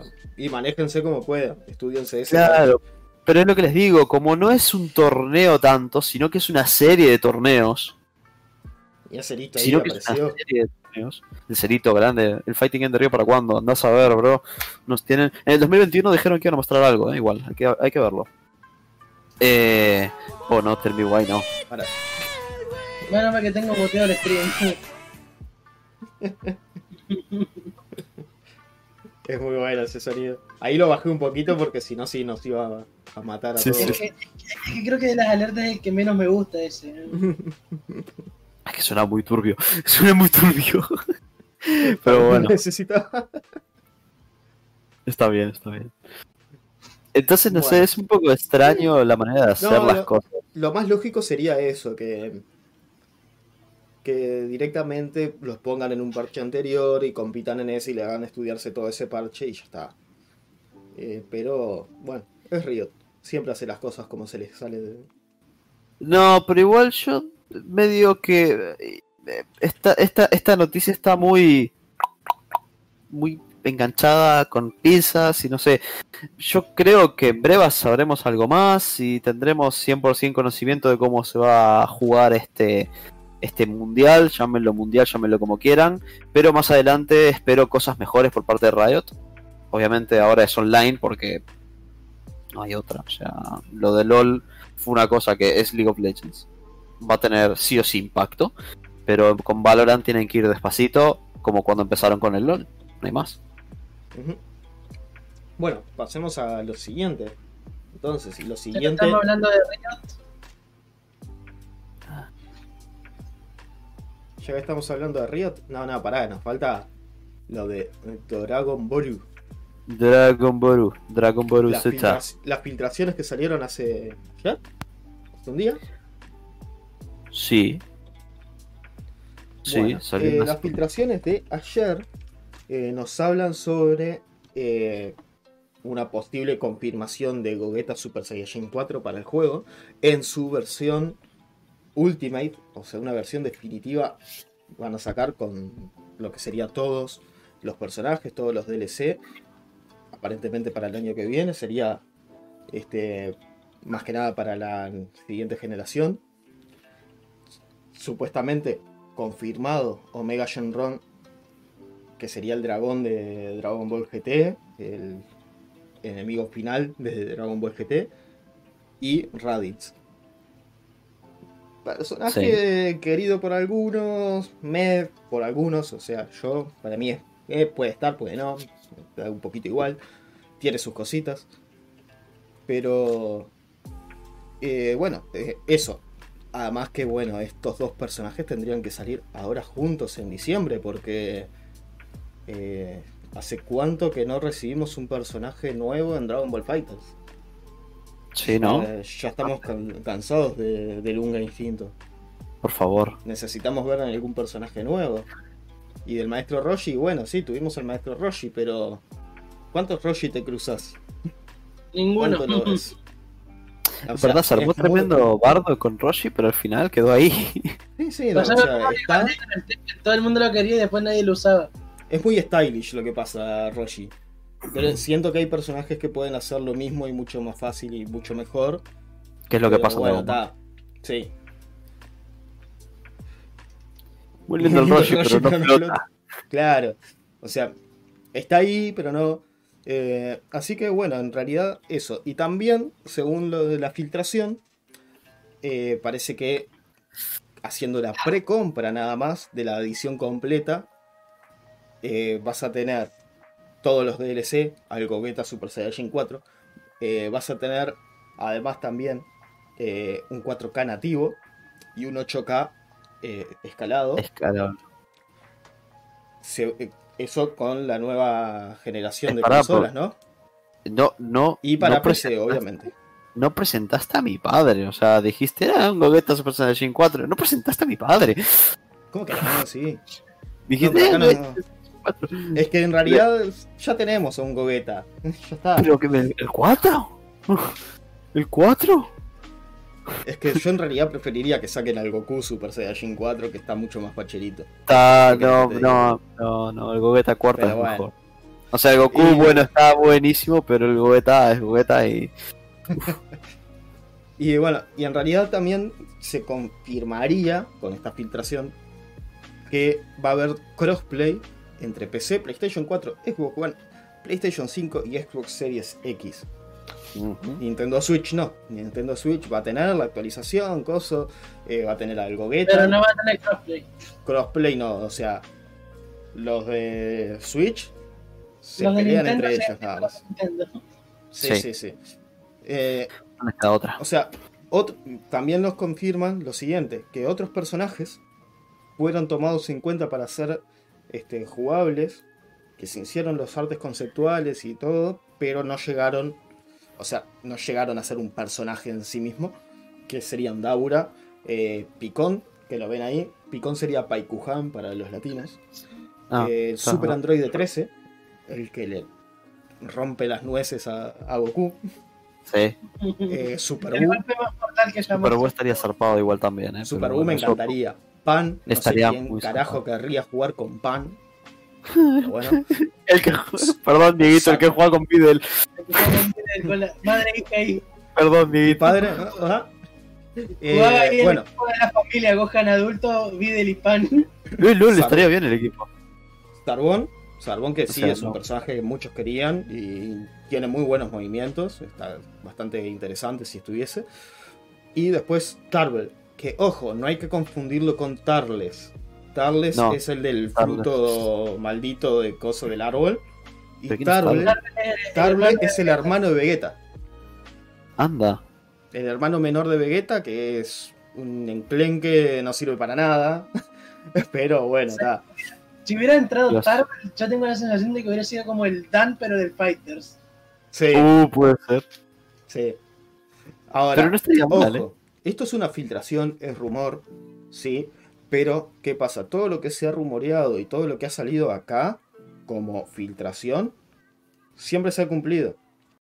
Entonces es bastante esperable, así que muy probablemente nos encontremos con esto. Hay que ver con qué precio sale esta Complete Edition. Viene Y hay que 60 ver. Te va a arrancar las muelas, Y hay, literal. que ver, y hay que ver si le ponen algún precio de descuento como una upgrade a los que ya lo tengamos. Porque si no Para te ponen un upgrade lo como creo, lo hace es Street Fighter. Claro, pero si, si no hacen eso, como lo hace Street Fighter, que te dan un, el upgrade kit, que te, te- al menos Claro. tenés un 60% de descuento en el upgrade, eh, mm, la van a pasar feo. La Sí, no, no lo va a comprar nadie. A ver, yo no me lo compraría porque, porque a ver, todo bien. Lo que, termina en porque- Dragon Ball Fighter se lo van a comprar todos. No, pero, Pero- ¿sabes cuál es el tema? Que, que acá es donde me voy a poner este, realmente serio con esto. A ver, Bandai. A ver, Arc System. Si podés implementarle, el- si, si esto llega a ser cierto, ¿no? Si podés impleme- implementarle el crossplay y podés implementarle el, el, el netcode de rollback a un juego que tenés de hace como 12 años atrás, como fue el Guilty Gear, eh, el Accent Code. ¿Por qué no se lo podés poner a este? Ah, porque tenemos que hacer el juego todo de nuevo. Y ahí viene Tekken y te dice, mentira, mira, acá lo hice. ¿Qué pasó? Claro, mira, ya está, fue. A ver, Igual- es como media pila. No tenés que hacer todo el juego de nuevo, tenés que cambiar la parte de red. No es todo el juego, no tenés que diseñar el personaje de nuevo. Y si lo tuvieses que hacer, ya tenés toda la base. No te va a costar tanto. Cuando saques la Complete Edition, antes que el crossplay, es preferible que tengas un netcode Un más rollback. decente. Además, en 2D el rollback es mucho más sencillo de implementar que en un juego 3D como Tekken. es que Claro. literalmente lo que lo está matando a Fighters que no tiene. Que literalmente ahora Tekken le gana en gente prácticamente. Eh, siempre Es lo el hecho de que en Steam. no, hubo un momento en el que Fighters tuvo más gente, pero porque es Dragon Ball. Pero lo que lo está matando es el hecho de tener el peor netcode de los fighting games actualmente. Es el peor de todos. Y no aprenden de eso. No se dan cuenta que ya lo tendrían que haber cambiado. A ver, hace una inversión chica en comparación a lo que vas a ganar, porque va a ser una, una inversión chica en comparación. Porque lo que vas a ganar en gente, que se esté comercializando más tu juego, que más gente lo empiece a comprar, y que más gente vaya y te compre la versión completa, porque todos vamos a querer usar al Gogeta. Porque todos Obvio. los que jugamos queremos al Gogeta, obviamente. Más allá de que a mí me guste más ponerle un Goku. Está- Yo no juego, pero Pasa- Gogeta cómo me lo voy a usar, eh? pero eh, es un personaje que para todos los que vimos Dragon Ball GT, te haya gustado más o te haya gustado menos, es emblemático.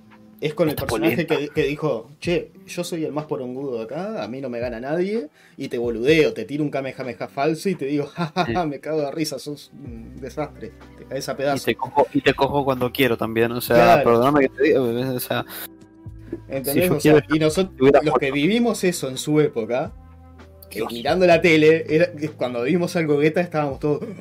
¿Qué carajo es esto?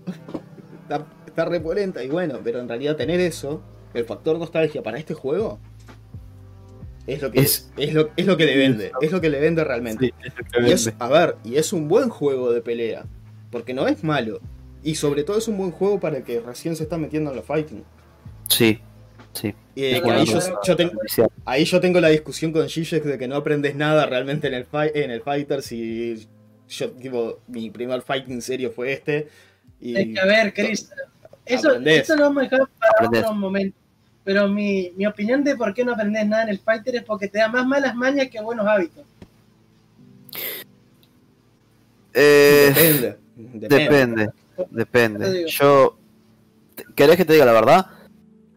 Yo empecé jugando fighting con el Dragon Ball y, y me acuerdo de que con Dragon Ball aprendí que era un frame, me acuerdo de que con Dragon Ball aprendí lo que era un overhead, de que era, yo qué sé, un cara cancel, muchas Pero eso lo aprendes en cualquier fighter. O sea, yo, yo me estoy hablando, por ejemplo, lo- el tema de que te mata a los Gracias, Putsi con el Super. Dash, por ejemplo. Gracias, Dico, hermoso, por ese raicito. Raidito. O sea, Y bienvenido a la gente. ¿Sabes cuál es, cuál es el tema que yo creo? ¿Te puede enseñar malas mañas? Sí. A nivel bajo, sí. A nivel alto, ¿te puede enseñar malas mañas? No. Porque a nivel alto, vos si vas a jugar como un mono, vas a perder. aún así funciona, ¿eh? El bardo que No, no, no, no, no. No, no, no, no, no. Ni con el bardo. alto, el, el malleo del cuadrado del bardo, no, no se lo No pegas a nadie. No, no, no. o sea, no tenés que tener mucha el suerte de, de algún frame trap o cosas así que, de- que lo hagas comer, pero no casi nadie se lo come ya eso. O sea, Sí que vos se me digas. ponerle el del Goku Ultra Instinto porque no tiene sentido el hitbox de ese No, personaje, es- porque el es- personaje está es mal hecho. Es como usar el Facundo. es la misma mierda. Pero Eh, es que pero- el, el de, el de Goku Ultra Instinto incluso tiene, o sea, se estuvo viendo y tiene frame sin vulnerabilidad al desaparecer y caer. Es muy bueno. Es muy bueno, es muy divertido. Es como, bueno, vamos a ponerle un cuadrado, cuadrado, cuadrado que tenga frame sin vulnerabilidad. ¿Por qué? Porque sí, porque podemos. podemos. Porque podemos bueno. hacer esto, pero no podemos poner el rollback. La concha de. Claro. No, entonces yo qué sé, o sea, lo metido porque no sirve ni como ejemplo de todos los errores que tiene. entonces Pero- para mí, realmente con este juego, si vos vas a empezar en los fighting, es decir, que estés comenzando que digas, pa, no tengo idea de qué es un overhead. Que hay mucha gente que no tiene ni idea de lo que es un overhead, ¿no? Y que dice, ah, arriba de la cabeza, pero ¿qué? ¿Qué onda? ¿Qué es? ¿Cómo lo, cómo lo confirmas? ¿Qué continúas? ¿Qué es un frame trap? ¿Qué es un positivo? ¿Qué es un negativo? ¿Qué cosas que vos decís? Yo cuando entré al fighting me preguntaba esas cosas, en plan de, ¿qué, está pasando?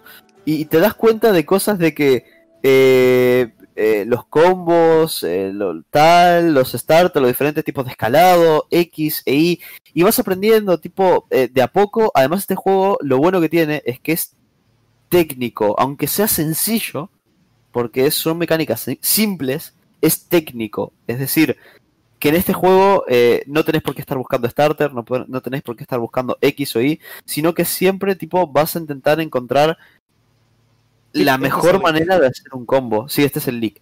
Siempre Este vas es a el leak, y lamentablemente, Dico, para la gente de Switch, si compras la Complete Edition y todo, vas a tener Gogeta Super Saiyajin 4, pero no vas a tener crossplay. Y eso es una cagada. Pero ta, es Nintendo, ya sabemos cómo funciona Nintendo en ese sentido. Sí, sí. Los de Entonces- Nintendo se quedan con los de Nintendo, corta. Sí. Entonces es eso, o sea, yo creo que eh, aprendés con este juego mucho. Si vas a empezar, aprendes mucho. Después está bueno migrar a otros juegos y probar diferentes cosas. Que eso, yo, yo siempre dije que es bueno. De hecho, Cambiar lo de hablamos juego. ayer con Cadáver, ¿no? Con Cadáver estábamos Sí, hablando de ello sí, ayer cuando estábamos sí, sí. conversando. Sí, justamente con cada. Ujú.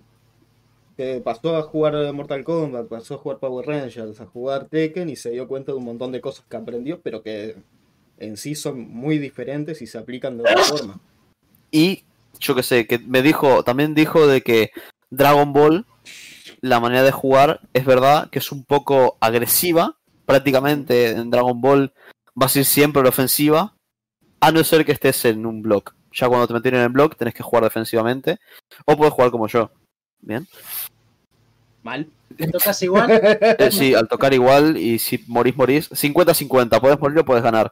Ya está. Eh, o sea, puedes jugar como yo, que no aguanto las presiones de Dragon Ball, me aburren. Me aburren. Y es Es lo que literalmente te pueden, te pueden dejar ahí cinco minutos si quieren. es que es lo, es lo que más odio del juego y siempre odié eso del juego, en plan las presiones infinitas que tiene. Entonces Bueno, pero viendo... pasa lo mismo en los Marvel vs. Capcom, ¿eh? Ah, Tenés sí, claro que sí. infinitas. Claro que sí, es más, claro que sí. tenés los combos infinitos. Tenés los combos infinitos. Sí, sí, sí, sí, sí. Es que eso pasa en no muchos morís. juegos de este estilo. Sí, hasta que no te morís no te sueltan. Pero yo que sé, vos vas viendo diferentes tipos de juego y yo creo que hace muy bien. No, o sea, a lo mejor que eso me pasó a mí, jugar al Tekken me ayudó a comprender otras cosas en el Dragon Ball. Es decir, creces como jugador probando varios tipos de juego. Jugar al Mortal Kombat te ayuda en otro sentido a entender un neutro de una manera distinta. Jugar eh, al Tekken te ayuda a estar avispado con los castigos y a siempre buscar un castigo óptimo para X situaciones. Siempre vas a estar complementándote. miremos el ejemplo claro de uno de los mejores jugadores de fighting del mundo, que es Sonic Fox. El tipo Otra juega al. Sí, pero es que es un ejemplo claro para esto que está diciendo Don. El tipo juega 500.000 juegos de pelea. Te juega, vos le decís un juego de pelea y el tipo lo juega. Y siempre está destacado en todos. Y- Pero es porque lo entiende ya de- con la experiencia. Es más, estaba el, el Twitter hace poco de que se dio cuenta el- en lo que estaba fallando en Tekken por ver a otros Eso. jugadores. Sí. Y, es- y lo que se Eso- diferencia de ser un top a ser un mediocre. Entonces dijo, bueno, esto es lo que yo tengo que empezar a hacer. Es que eso es lo que a mí me hace mucha gracia de Sony Fox. Yo más te digo, ese tweet lo retuiteé. Sí. Y es una cosa de que vos decís, es increíble porque yo puedo decir, ah, acá tuve un fallo porque no castigué esto, acá tuve un fallo porque no sé qué, acá tuve un fallo porque, claro, o sea, no terminé el combo. Pero eso no es lo importante. O sea, normalmente los fallos que vos tengas eh, eh, de ese sentido de no terminar un combo son ínfimos en comparación a los fallos que vos no estás comprendiendo del juego. Y eso creo que Sony Fox es lo que lo hace fantásticamente bien. Es decir, él entiende el juego. Él, o sea, es como que. Además, si agarra, si agarra un juego nuevo, él va a ser top hasta dentro de 3, 4 meses que la gente empieza a entenderlo, porque él ya lo entendió. Él ya entendió de qué se basa el juego. Él ya dice, ah, mira, este juego es de presiones, de engaños, de pu, de pan. Y, y agarra y te elige al peor personaje del universo que acaba siendo top tier. O un top. ¿Por qué? Porque él ya sabe a qué vas a jugar. Ya sabe a qué él va a jugar. Y eso es lo que creo que Sony Fox tiene. O sea, tiene una inteligencia a la hora de jugar fighting. Que eso se va desarrollando tanto con el tiempo. Porque recordemos que él tenía nada de años y estaba jugando torneos. O sea, está muy heavy. con el tiempo y con entrenamiento. Él, yo lo dije, está avanzando en el Tekken a una, de una manera que es increíble. Increíble. Años, personas con años y años de juego. Tienen su nivel después de que él tiene seis meses. A eso quiero llegar. Y sí. Bueno, podemos pasar entonces ya con esto a lo siguiente y último de noticia antes de pasar al debate. Que esto nos va, nos va a pasar directamente lo que es el debate. Así que, Goncito, yo sé que esto a vos te encanta. A mí, a mí me, me apasiona. Bueno, chicos, eh, comentar, comentar de que eh, Riot Games estuvo sacando varios jueguitos, ¿bien? Bueno, Riot Games que empezó con el LOL, eh, tiró después el Valorant, ahora está mostrando algo de Ruined King, si no me equivoco, que se, se llamaba el juego este de rol, ¿no? Está, está el juego desaparecido de Legends of Runeterra. Está el juego desaparecido de Legends of Runeterra. Bueno, aparte No, de anime. desaparecido, al menos que juegues el móvil. Si jugás el móvil, se Sí. El Sí. móvil es de los más jugados, pero. Bueno, es que es, es muy nicho también eso, ¿no? O sea, Sí, sí. Juegos de cartas son así. se, se- se juega, se juega y es muy bueno. Eh, este acá de que nosotros, como buenos jugadores de fighting, estamos esperando un juego que se presentó, en el cual, si no vieron el video de Sharing gritando como un puto enfermo, es maravilloso ese video. O sea, es maravilloso. Eh, el proyecto L. El proyecto L. ¿Qué va a ocurrir con el proyecto L? ¿Cuándo se va a mostrar algo? Se dice, primer punto, de que en 2021 van a mostrar algo. No se sabe qué, pero algo van a mostrar. Cosa la cual eh, a todos nos tiene estasiados. A mí por lo menos, que yo quiero un Draven ahí con una casa. Pero... No, yo estoy contento que por lo menos yo sé que va a estar, porque tiene que estar, es que va a estar acá y es la Ibuki del LOL, o sea, es así Claro. de simple, es la Ibuki del LOL. Yo quiero Es que- la cabeza a la gente con el hacha de Darius. Ya está. Darius va a estar, está claro, o sea, Sí, sí. tranquilo. que De hecho, la a única imagen hacer- que mostraron fue a Ari esquivando un golpe de Darius. No, No. era Ari tirándole algo a Darius. Está, Bueno, está, sí. está Ari con Darius, está Jinx y está Katarina. Por ahora es Ah, confirmado. Cierto, cierto. Por ahora confirmados. Dios, como lo tengo estudiado, ¿eh? O sea, estudié en su momento en stream, me acuerdo de que había estudiado el gameplay a fondo, en plan, viendo las barras de vida, el HUD, cómo, eh, eh, todo, todo, todo, todo. En plan, estudiadísimo, en Y plan, todavía no está confirmado Draven. en plan enfermito de la cabeza, y todavía no está confirmado mi Draven, ¿eh? Hijos de puta. Como no Bueno. salga Draven en, en- en el roster original, No lo juego. de este DLC, no lo juego. hasta que no salga Draven DLC no lo juego. No, no, hasta que no salga el DLC no lo juego. Nah, sí, o sea, seguramente juegue Darius porque soy estoy, estoy enfermo. O sea, la familia es la familia, chicos. Si no puedo ir con Midora, voy con el hermano, dice. claro, me voy con su hermano, que está repolenta, tiene Claro. hachas también. Claro, pero a ver, ¿cuál es el punto de hablar de este juego? El Eh, punto el- punto es que puede llegar a ser free to play. Como todos los juegos de Riot son free to play, que eh, puede llegar a ser free to play. Y eso puede generar un cambio brutal y radical en la escena de, de, de- los juegos de pelea. No solo en eso, sino en- ya de por sí en las empresas. Porque si te das cuenta, ¿qué es el proyecto L? Parece un Street Fighter. Parece un Street Fighter, con algún tipo de mecánica cambiada, pero parece un Street Fighter. ¿Qué, qué le pasó al Gran Blue? Parece un Street Fighter. Con un poco de tintes de anime fighting. Pero es un Street Fighter parecido. Combos cortos. ¿Qué le está pasando a Guilty Gear? Se están yendo todos al mismo lado prácticamente. ¿Qué ocurre con esto? Si el fighting game de Riot es gratis. Sabes que vas a tener competiciones de Riot oficiales. Eh, Evo. Exactamente. Va a, estar en, va a estar en el Evo. Y si no está en el Evo, se, se hacen un Evo los de Riot. No les importa. Es increíble. No les importa. Arman un Evo ellos. Es que también, fíjate por el lado de que va a ser un golpe muy radical al mercado.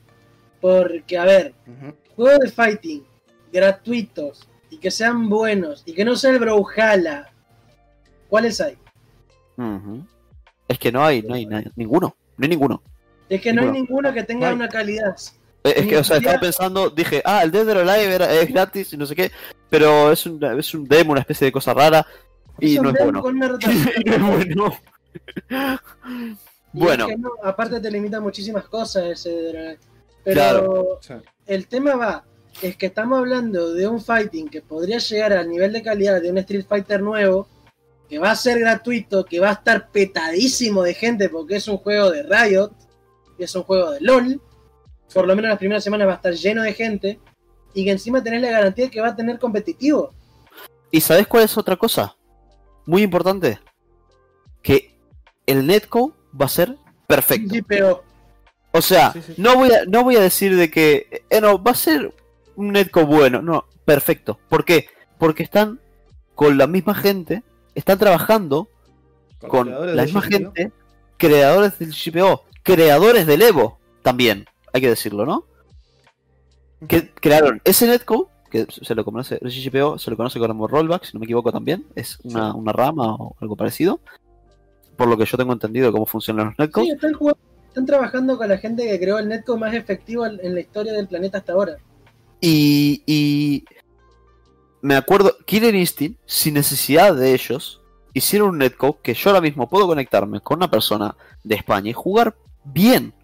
Imagínate lo que va a salir del juego de Riot, que le están poniendo tanto cariño y tanto amor, y aparte, como siempre Riot, y, y tanta rotura, y aparte, tener a los dos que crearon el GGPO ahí con ellos trabajando. O sea, Es que, a ver, si llega a tener un, un sistema de netcode con los que trabajaron el GGPO, que seguramente no van a usar el GGPO, sino que conociendo los de Riot le van a pedir algo nuevo, algo mejor todavía. Podemos estar hablando de que un juego fighting free to play va a tener el netcode más polenta del mercado. free to play. ¿Bien? Claro, Cosa- acá es donde va a entrar justamente el free to play y acá es donde entra el tema del debate. Que el tema del debate lo tenemos en free to play versus pay to play versus piratería. ¿Qué pasa? Juegos que son free to play, la piratería obviamente no existe. ¿Para qué vas a piratear algo que ya de por sí es gratis? Ahora, hay juegos que de repente son pay to play, que sin pagar no podés entrar al online, que muchas veces es lo importante del juego, pero también te- hoy en día ya ha llegado la piratería al punto de poder piratear incluso los servidores de Steam y poder entrar metiendo en una máscara y jugar online igual, que capaz que no podés jugar con el que tiene el juego original, Pero, o sea, y ahí tenés todos esos puntos donde converge esta discusión. Gratis. No gratis.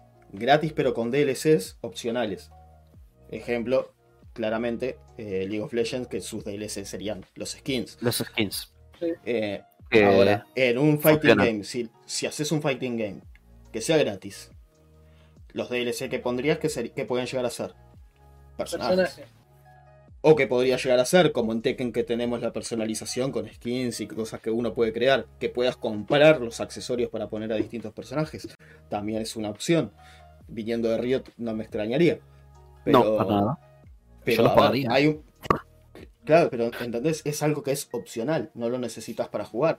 Ahora, Exactamente. de Sería, repente si- eh, o si no tenés otra opción más, que es- ya sería literalmente fundir al mercado del fighting, que es utilizar el sistema que usa Brawlhalla, que jugando vayas ganando alguna, algún tipo de moneda y con eso puedas ir comprando los personajes, como hicieron Bueno. en el Brawlhalla, que van agregando Street Fighter. personajes. Le- Bueno, League of. Legends. Street League of Fighter. Legends ya de sí esa Street manera. Fighter yo literalmente no lo cuento porque la cotización en base a lo que valen es totalmente inválido. O sea, ganas 50 puntos por ganada, ni siquiera por jugada, es por ganada.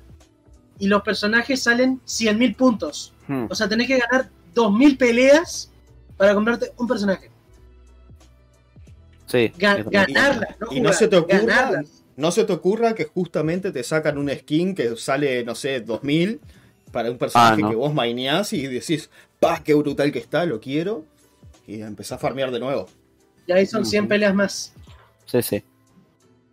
O sea, es, es O sea, yo, o sea, yo literalmente al Street Fighter en ese tema no lo cuento porque me parece totalmente inefectivo y obsoleto. Me parece que Pero ahí que la- buscan, la ellos que buscan, que digas, no, no, no juegues tanto, paga. Paga.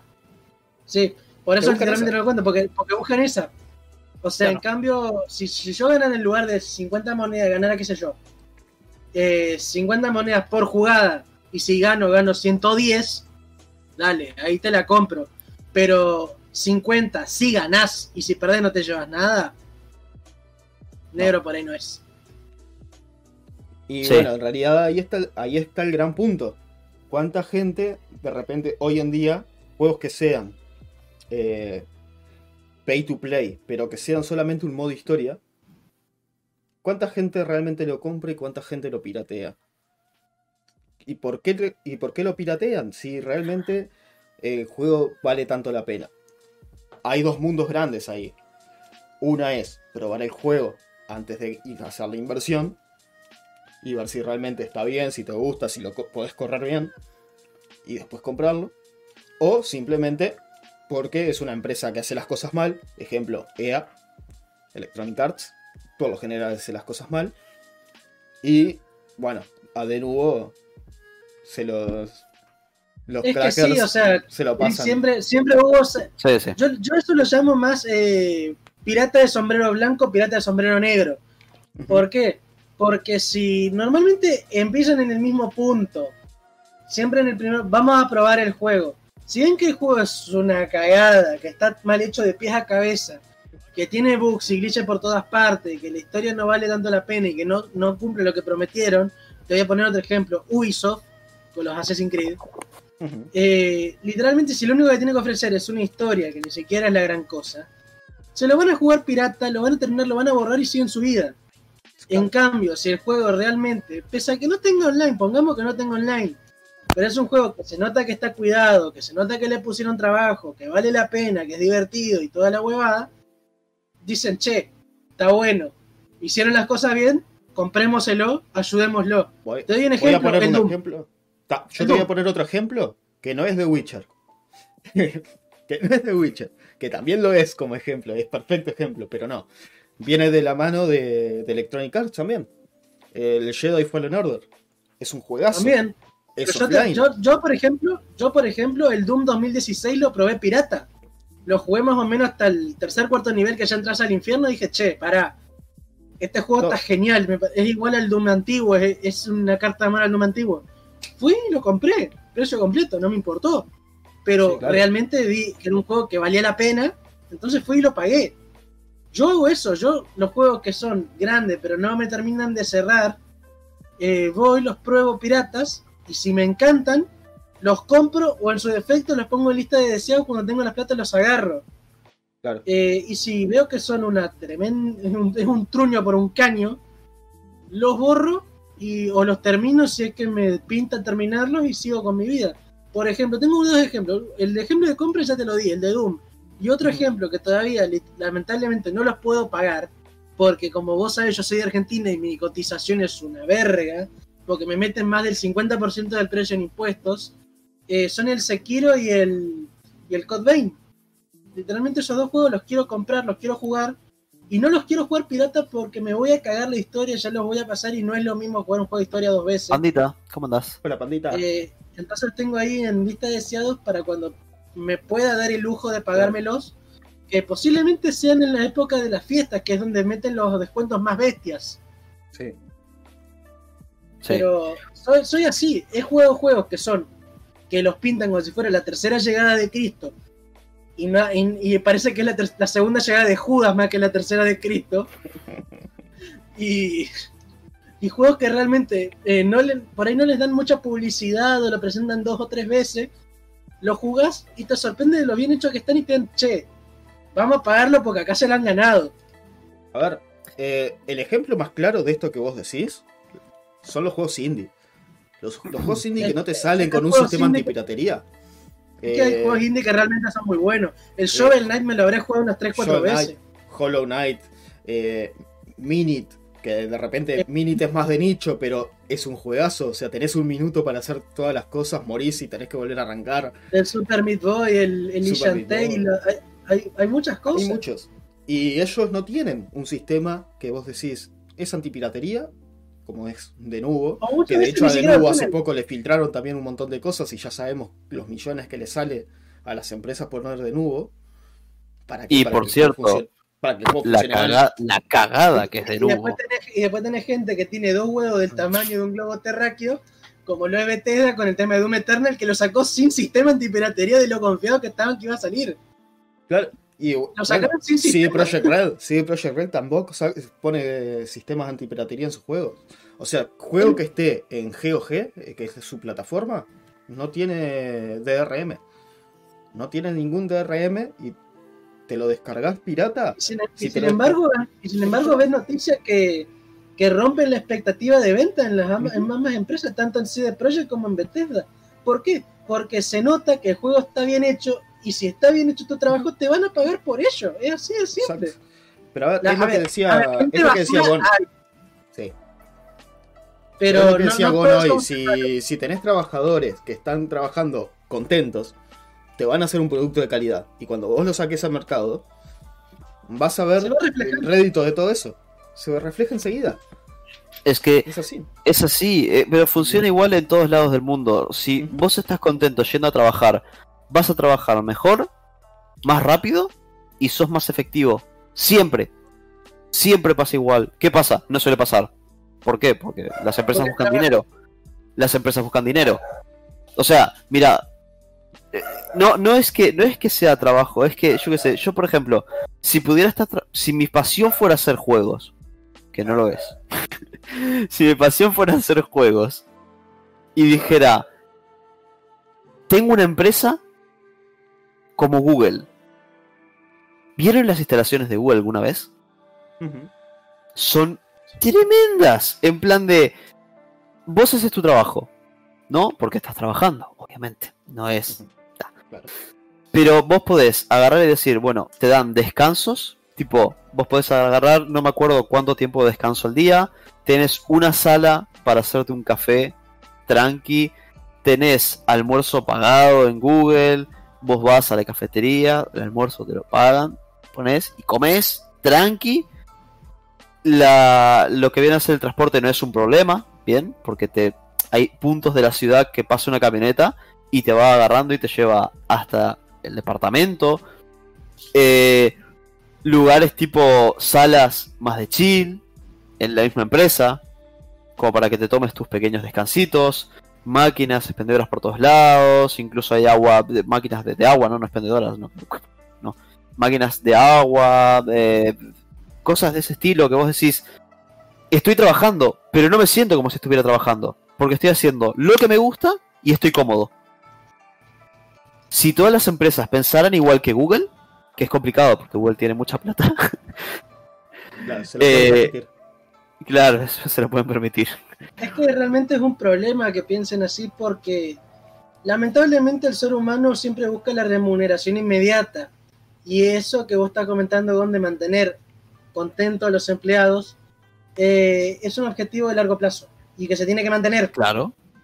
Claro, Es exactamente. algo- O sea, Es Sí. algo que dijo también el mismo CEO de Steam, Gabe Newell.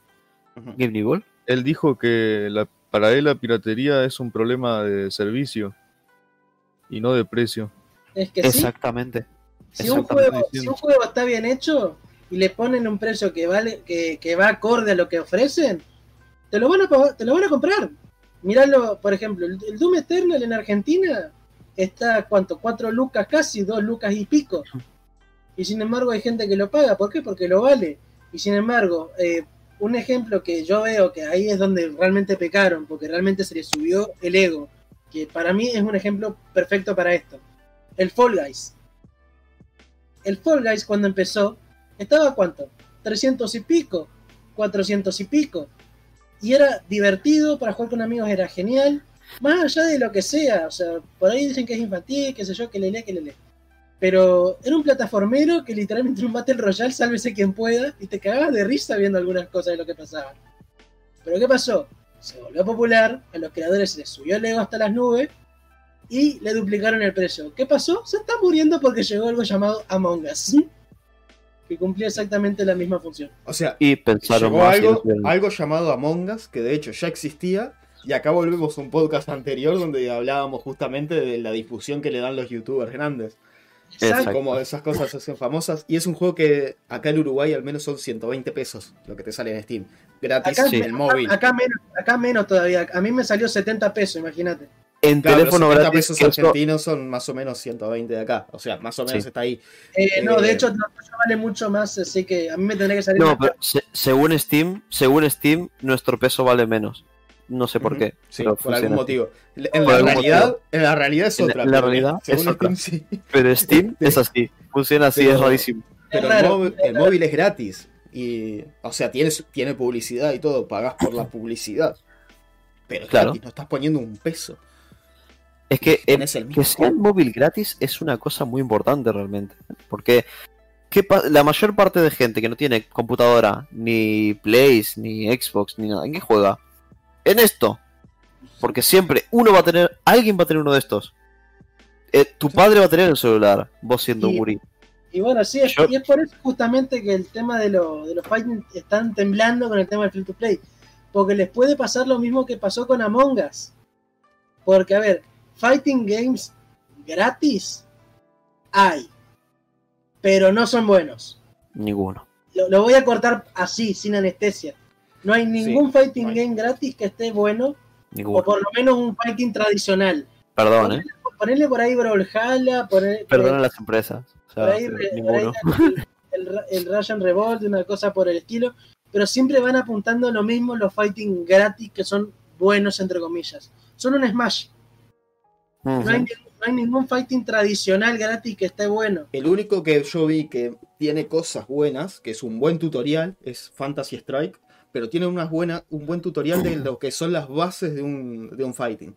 Pero, Pero como sí, fighting Pero- no funciona. pero fighting es- No, funciona. no, no, no, no. Esa es una basura, yo lo probé. Aparte, Fighting Strike es muy malo, ¿por qué? No tiene golpes bajos, no tiene Claro. mecánica de crouch. Claro, lo único, lo único que te enseña son las bases de los frames y cómo debería funcionar y, ta, y quedó ahí. O sea, lo que son las bases te las, te las nombra y te las enseña. Pero ya lo que son los frame traps, los lows, los overheads, todo, eso No te lo enseña. No te lo va a enseñar No, porque no está no es que apuntado para eso. Porque, claro. No es que no te lo enseñe, es que no lo tiene. Claro. Por eso, que son Pero- cosas que son básicas en realidad. En- entonces por eso lo... No sé si lo estarán haciendo, pero para mí si tienen una pizca de cerebro lo van a hacer. Las empresas que tienen fighting grandes, que están usando estas, estas políticas de mercado de plata ahora y servicio después, están apretando el culo. Porque ¿Qué va a pasar? ¿Qué va a Riot la pasar? llega a hacer bien. Riot la llega a hacer bien.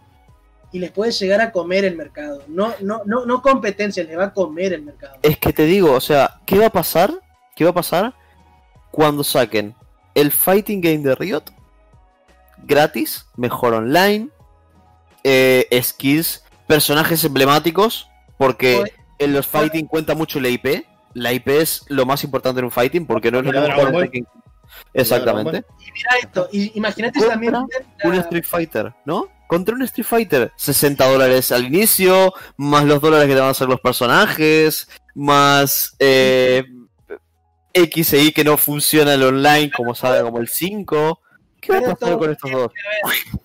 Lo peor de todo es que pueden aplicar la que yo dije, la que Chris también me vino avisando. Llegan a meter la, la mecánica de la esencia azul y van metiendo los personajes como Brawlhalla, que vienen sin DLC, que son a desbloqueables por moneda in-game, y solamente se quedan con las transacciones que tiene el juego in-game, que pueden meter todo el roster y todas las skins que están metidas en el LOL. ¿Vos te imaginás cómo se va a mover todo eso? Que se puedan desbloquear los personajes in-game cuando ya tienen un roster de más de 150 personajes en el LOL. O, o que incluso, que incluso cosas que vos consigas jugando al LOL sirvan para el fighting y viceversa. O sea, vas a- haces, haces una retroalimentación entre los dos juegos que rompe todo porque Y por es lo posible. general, porque Y es por posible, general gente, incluso gente que juega TFT, gente que juega TFT, por lo general alguna partida de LOL se juega y tiene cositas Sí. de ahí y tiene cositas de acá y sumas para el fighting y sumas para el, el Legends of Frontera y sumas para este y haces una retrocompatibilidad de retroalimentación entre todos ellos y ¡pum! explotás Y el mercado. lo peor es que podrían hacerlo porque también vincularon misiones en el LOL con misiones del TFT. Tenéis la, la lista de amigos de Valorant vinculada a la cuenta del LOL. ¿Vos te imaginás que me- empiezan a meter, qué sé yo, misiones diarias en el fighting del, del LOL con, con el LOL tradicional? Eh, qué sé yo, en, en el LOL te sale, eh, qué sé yo, cajita geste, jugaste cinco peleas en el, en el juego de tanto. Una cosa así. ¿Vos te imaginás cómo va a mover gente? Claro, ganate 5 ranked con Garen. Y decís, pero. eh, eh, y, te, y te aparece en el, en el fighting. en el fighting. Y después en el fighting te dice, qué sé yo, eh, ganate dos partidas de, de Rush de Spike en el Valorant. Después en el Valorant, ganaste dos partidas con mazo de Freya en el Legends of Runeterra. Y los van a mover entre todos los juegos y va a mover un mazo de gente. A mí no. Bueno, gente, el fight no salgo. Cuando ver. salga no salgo. es que a ver, gente anti como vos también hay, pero bueno, hay gente que le gusta jugar un poco de todo también. Perdón, eh. O sea, Claro, gente pero que si queda a vos te dicen, si querés conseguir este skin de Draven para el fighting, vas a tener que ir y jugar no sé Legends cuántas partidas. Claro. No, no, lo- pago. No, No, no, no se puede pagar, solamente se consigue así, es Se exclusivo. No, no, tiene eh, transacciones, va a ver, lo pago. Sí, sí, pero si ese es exclusivo para los que juegan en el Legends of No, no, no, no juego, no juego más al LOL, lo pago. Lo pago, Con tal de no jugar, no juego, lo pago. no como siempre, No, pero- lo pago, lo pago. No, pero para Busco siendo realista, si te dicen que la única forma es que te juegues 10 partidas con tal mazo en el Legends of Frontera o con tal carta en el mazo y es exclusivo para los que jueguen con esas cartas y no lo conseguís de otra manera y tenés 24 horas para conseguirlo. Es un evento diario hoy. Vas a ir a jugarlo. Y eso simplemente va a hacer que los servidores de ese juego se muevan. ¿Y eso qué hace? Plata. Que vos no estás pagando un peso. Pero a ellos les está generando Sí, igual. porque el, el movimiento de gente por servidores da comisiones. Es así. Así funciona. O sea, literalmente yo no, lo, no solamente lo voy a decir por el free to play en fighting, sino que el proyecto L de por sí va a ser un hecatombe. Porque como le hagan bien, va a mover todo. No va a ser una competencia cualquiera. Literalmente se están enfrentando a, a un Raid boss. Es que, es que realmente ahora, tipo, Street Fighter, no sé si se dan cuenta lo famosito que se está haciendo poquito a poquito desde que lo pusieron gratis en Play. Pero es simplemente porque mucha gente se está yendo justamente por la política abusiva de los personajes. O sea, por ahí tienen suerte y en el roster vanilla hay Pero- un personaje que te encante. Pero de- a la larga querés jugar otra cosa, querés jugar otro No, no, no, pero ponele, ponele, ponele. La cantidad de gente que juega Street Fighter en PlayStation desde que no era gratis a que era gratis y que iniciaron ahí y que después compraron la Champion Edition porque te sale muy en cuenta, es muy bruta. Es muy bruta porque el juego ya tienes un- unos años, por 5 dólares lo conseguís y la Champion Edition te sale 20 dólares, 30 dólares, algo así si tenés el juego. Son 35 dólares que te sale un juego con que 30 personajes en el roster, más Ah. todas las skins, más las ranked, más que ahora está mejor, no está bien, pero está mejor en el sistema online, más que podés aprender infinito en Street Fighter, o sea, me parece muy buena inversión. mucho, Lo ¿Eh? estás disfrazando mucho. ¿Por qué? No, Porque el juego salió prácticamente incompleto. Te vendieron la hamburguesa sin pan cuando salió. obvio que sí, Tenía 15 No. personajes. Te Y ahora te el lo pan.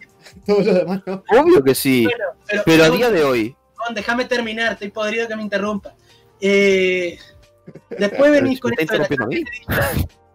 Pero yo te esperé que vos terminara. Ahora vos me estás interrumpiendo a mí. Eh, me con eso en la Champion Edition. Pero está a 30 dólares. 30 dólares es un juego de un juego ya de venta, no es la expresión expansión. Y ni siquiera es que te bloquee muchas cosas, son DLC que ya estuvieron antes que se podían conseguir de antes. Lo único que están haciendo es reembolsarte todo, metértelo un paquito, cambiarle el moño y vendértelo como si fuera un contenido nuevo. No va por ahí. No estás pagando 35 dólares por un juego. Estás pagando 35 dólares por un juego que tendría que haber estado de esa forma hace 5 años atrás. Tal cual. En realidad, sí. En verdad, Si es, un- si es una ventaja, ojo, si es una ventaja para el jugador nuevo. Entiendo por lo, por lo que dice Gon. Si vos lo tenés Claro. nuevo y querés entrar, sí, te sale en cuenta. Pero si vos ya lo tenías de antes, pasa lo que dice Gille. Te están robando. claro. Te están robando la plata. Es así. Si Vos ponele, vos- antes, no, pero, pero, claro, yo te digo después ahora de que en Play está gratis, la gente pudo jugarlo, pudo probarlo, pudo ver y pudo estar testeando y diciendo, ah, mira, buen juego, o no tan bueno, no lo juego, o me gustó esto, vamos a jugarlo un poco más. El- el- la persona que lo jugó un poco más, que se compró el juego, la persona que siguió avanzando y empezó, hola Eli, que siguió avanzando y siguió pues buscándose la manera de, de cómo se juega y todo eso y quiere ampliarlo, quiere decir, bueno, quiero jugar este personaje, pero este personaje lo tengo eh, en un DLC. ¿Me compro el DLC solo o me interesa algo más? Capaz que de una te interesa eh, jugar, eh, yo que sé, comprarte de una la versión entera que te viene con todos los skins y todo eso. Y de, de una ya pagas los 30 dólares y ya lo tenés todo. Es como, por ejemplo, eh, cuando vos jugás Smite, tenés el camino de ir comprándote los personajes con puntitos, que este no se toma en Street Fighter, o pagar y tener todos los personajes juntos y ta. Pero también en Smite toma en cuenta el, el tema de las divisas. ¿Cuánto ganas por partida y cuánto salen los dioses? No, pero te digo, sin tomar en cuenta los puntitos, pero digo, tipo, es lo que te digo, o sea, tenés Pero un paquete eso que te junta todo. Pero Entonces, ahí, ahí te voy por el tema de que te están robando. Porque el juego que te está cobrando ahora 30 dólares no es que te está metiendo 30 dólares de contenido nuevo. Te está metiendo contenido viejo que ya fue saliendo en un pack con un moño distinto. Y hablas, sí, pero va a haber gente nueva. A ver, si lo hubieran hecho durante el boom, que era cuando salió, si lo hubieran hecho de esa forma, hubieran traído el triple o el cuádruple de gente. Ah, sí, claro, eso sí. Me de- después me hablas de que puedes ir consiguiendo gente, puedes ir consiguiendo con los personajes que puedes ir desbloqueando. Chabón, ganas 50 puntos por ganada, ni siquiera por jugada y salen 100.000 puntos cada personaje. Tenés que meterle hardcore y tenés suerte si en tres meses te compras un solo personaje. Sí, claro, eso sí. el personaje se te fue el hype. Bueno, Bueno. ahora, el punto, de todas formas, de toda la discusión va en juego que sea gratis. Obviamente, no se piratea. Es un plus. Pero que Claro. sea gratis ya hace que no, no te lo pirateen. Eso para la empresa ya es una ganancia. Claro. Porque la gente ya de por sí te va a mover los servidores solamente por querer probarlo. Porque alguien lo va a probar. Eso siempre va a pasar. Sí. Siempre que ves un- algún juego que esté free to play y llame la atención, alguien va a entrar y lo va a probar. Lo va a probar. Por curioso. Claro. Ahora, el DLC. Si el DLC de ese juego, imaginemos que es un fighting game, por el tema que venimos tratando, Dale. ¿tá? tenés un roster. ¿bien? De ese roster tenés dos personajes que están en el meta. Pero de los DLC, hay cinco personajes que están en el meta. Hmm. ¿No es una práctica un poco abusiva? Es que sí, Porque pero es la, está es la pensado. mecánica para venderlo, sí. Exacto. Sigue siendo una práctica abusiva. Entonces, Sí, claro, ahí, obvio. ¿vale la pena sacar un, fighting game, en este caso, gratis? ¿O vale más la pena ya co- cobrar de contenido directamente? Es como... Ah, pero si, me- pero si lo saco eh, pago, me van a piratear el juego. En algún momento me lo van a piratear. Inmediata, que yo ya lo había comentado. Exact- exactamente, tenés como las dos, los dos extremos. ¿Qué hacer? Yo, personalmente, pienso que si sacan un, un free to play, un fighting free to play, te permiten comprar el eh, los personajes directamente, o, si, o que simplemente solamente puedas comprar skins, porque a todo el mundo le gusta personalizar su personaje. Vos, si no. sos el caso, vos- no. Callate, que si tuvieses al, al Draven Draven, con el, cabezudo de Draven, Super Draven, lo usaría. Lo tengo, lo tengo, lo tengo en mi cuenta, lo tengo en mi cuenta y es la skin que menos uso porque la odio. No importa, pero lo, lo tenés. Lo tenés y le da valor a tu cuenta. Pero porque tengo todas las skins de Draven, no podía no tener esa. No tenés RP. A ver, a ver, ¿qué, qué skin tenés de Draven que te guste? No tiene Eh, reinos mecha. La, la de gladiador está zarpada. Bueno, si mal. pudieras- si pudieses comprar el skin de Draven Gladiador para el Fighting Game, lo Cinco veces. Bueno, Cinco veces. bueno, ¿entendés? ¿Entendés el punto? Sí, Ellos claro, obvio. si, si pueden venderte el skin y no, y no necesitan venderte el personaje, sino que te lo podés farmear y conseguirlo, ya está. Es ahí por donde va. Y tampoco se van a tener que cambiar mucho con el tema de crear personajes. Como ya dije, como es un fighting del LOL, ya tienen más de 150 personajes posibles que pueden meter ahí. Y yo veo más de 50 cabezas que dentro tan- pueden entrar tranquilamente. Sí, sí. Akali, Zed, Singed, Darius, Draven y Laoi. Incluso algunos AD Carry como puede ser Athelios, Maokai, el Thresh, el Blitzcrank. Y puedes seguir y seguir y seguir y seguir y seguir. Afelia sería el, el Sonar eh, por excelencia. Te cambia de arma y tipo, ah, La- que te la acercas que te alejas. Sí, la Jinx también. O sea, pará, no se dieron cuenta, por ejemplo, ahora que estamos, eh, bueno, no estamos, pero bueno, ahora que probamos un poco el Injustice, ¿vieron cómo juega Deadshot? No Sí. solo un sonar, sino que también dispara, tipo los golpes, tipo por ejemplo un bajo que dispara y cosas así. Así El- puede llegar a ser Jinx. No, así va a ser Caitlyn si la llegan a meter. Va a ser un Deadshot hecho y derecho. Dios, tal cual, ¿eh?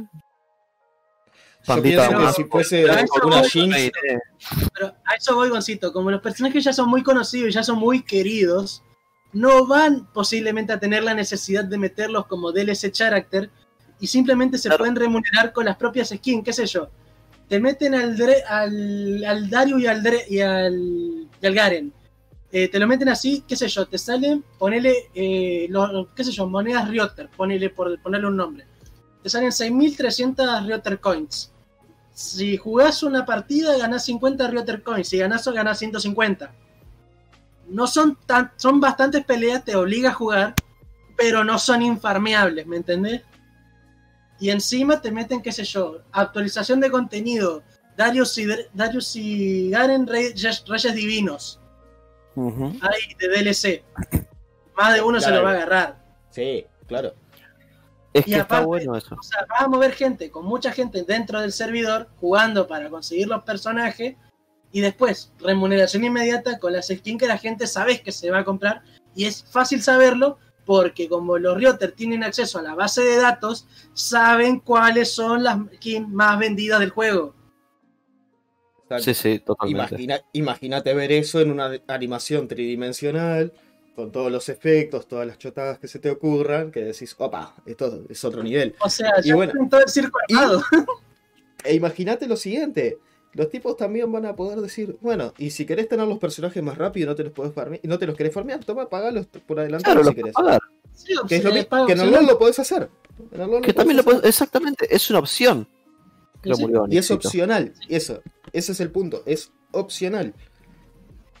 Pero después está el tema de juegos eh, competitivos, donde el personaje competitivo fuerte, fuerte, te lo tenés que comprar. Y estás obligado a comprártelo. Y si no te gusta, manejate, juega con otro.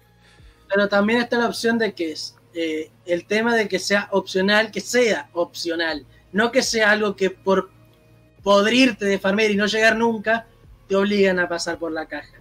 Exacto. ¿Me entendés? A ver, pero te lo, te lo planteo viendo Dragon Ball Fighters. eh, ya que hoy estuvimos hablando de este juego. Eh, Season eh, pasada, Season 2. Un team que no tuviese al Goku GT Algo GT no no servía. existía. Servía. Y acá la, en la Season 3 también. el- O sea, sí, a ver, no servía, tenga podía servir. Viste a, a Sonic Fox que no usó Bueno. el GT en esa final, qué cosa, ta, pero ta, es un caso. Y pero después, ¿cuántos QGT veías? Y era tipo, es el meta. Tenés que usar a este personaje porque está roto y te hace todos los Y- hits que se le y a ver, siempre fue así. Season 1, el que no tenía Bardock no servía. Season 2, el que no tenía el GT no servía. Season 3, que no tiene el Ultra Instinto no servía. Claro, o sea, tenés al Ultra Instinto, y, pero siempre eh, que hay, hay uno que siempre está ahí, que es de base. ¿Y quién es? El Kid Buu. El Kid Claro. Buu es un top tier de, de la puta madre. Desde que salió, no lo pueden arreglar, no lo van a arreglar porque ese bicho nació roto y va a morir roto. Cuando el juego deje de funcionar, va a Va a seguir estar roto. Y, y aunque lo nerfé Es así. Es que Sí, es sí. innerfeable. Uh, Es que yo siempre presencié que Kid Buu tenía dos opciones. O seguir en la parte de arriba de la tabla, o que lo nerfen demasiado y quede abajo del todo. es que era punta y punta. O está arriba o está en el fondo. No hay punto medio con esa cosa. Entonces siempre me pareció un personaje muy gracioso. Me parece como Akuma en el, Street- en el, en el Tekken. Es un Akuma. O está ahí, o está ahí. No, Claro, yo lo veo más como, yo lo veo más como una Elisa. ¿Está ahí o está ahí? Claro, pero, No, ve- no, pero no. ves, pasa eso. Y Elisa, si en su momento, según lo que los escuché hablar a ustedes, estuvo allá arriba. Estuvo Hubo alto. un momento. Pero es Eh. DLC, lo tenés que pagar, no viene de base. Eh, o sea, Facun Ram, Exactamente. Facun Ram hoy en día, ya lo sabemos. Es tipo, te lo piqueás y ganás, porque podés. Porque te sale de los huevos ganar. Hago eso va para vos. Pero, y y- pero para usarlo, que tenés? Pasar por caja.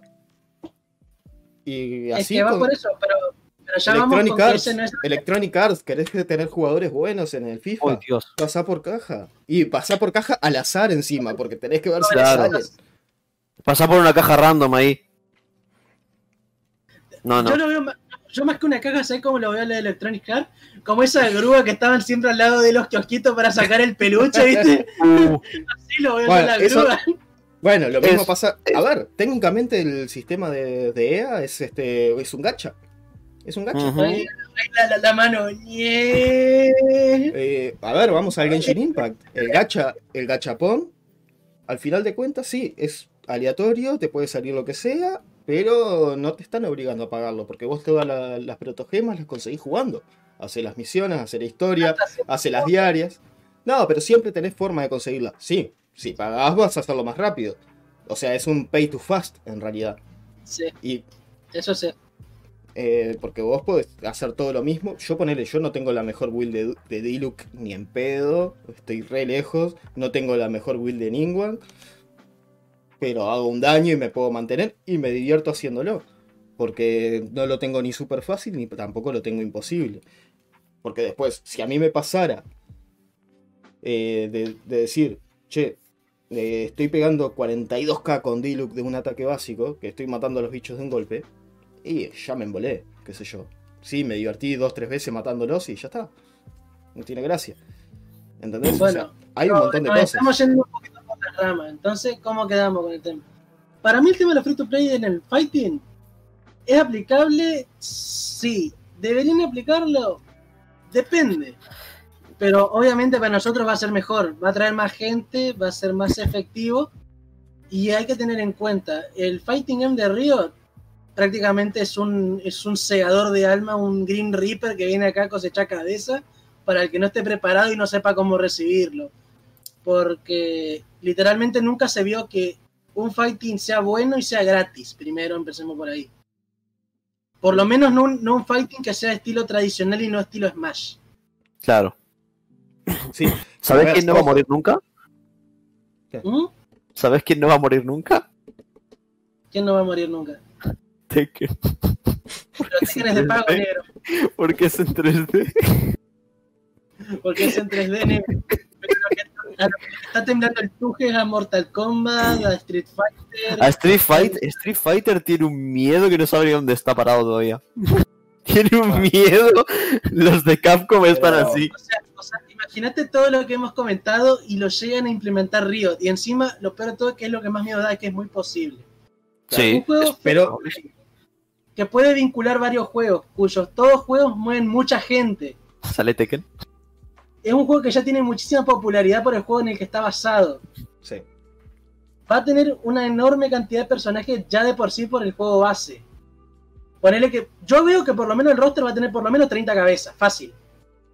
sí. Capaz que no de arranque, pero fácil. las- Claro, el, el seguro. principal no creo, pero vamos a ver. El Bastante roster final va tener. a estar entre 30 a 40 cabezas, fácil. Sí. Después, la posibilidad de tener eh, misiones cooperativas entre los varios juegos, lo cual va a mover gente por todos los juegos de Riot. Y finalmente, ¿qué es la que más miedo puede llegar a dar? El hecho de poder conseguir personajes gratuitamente. Esa es la que más miedo les da. Y el netcode. Que se pueda jugar internacionalmente sin drama. Porque eso también net- suma. Eso, netcode- eso, eso.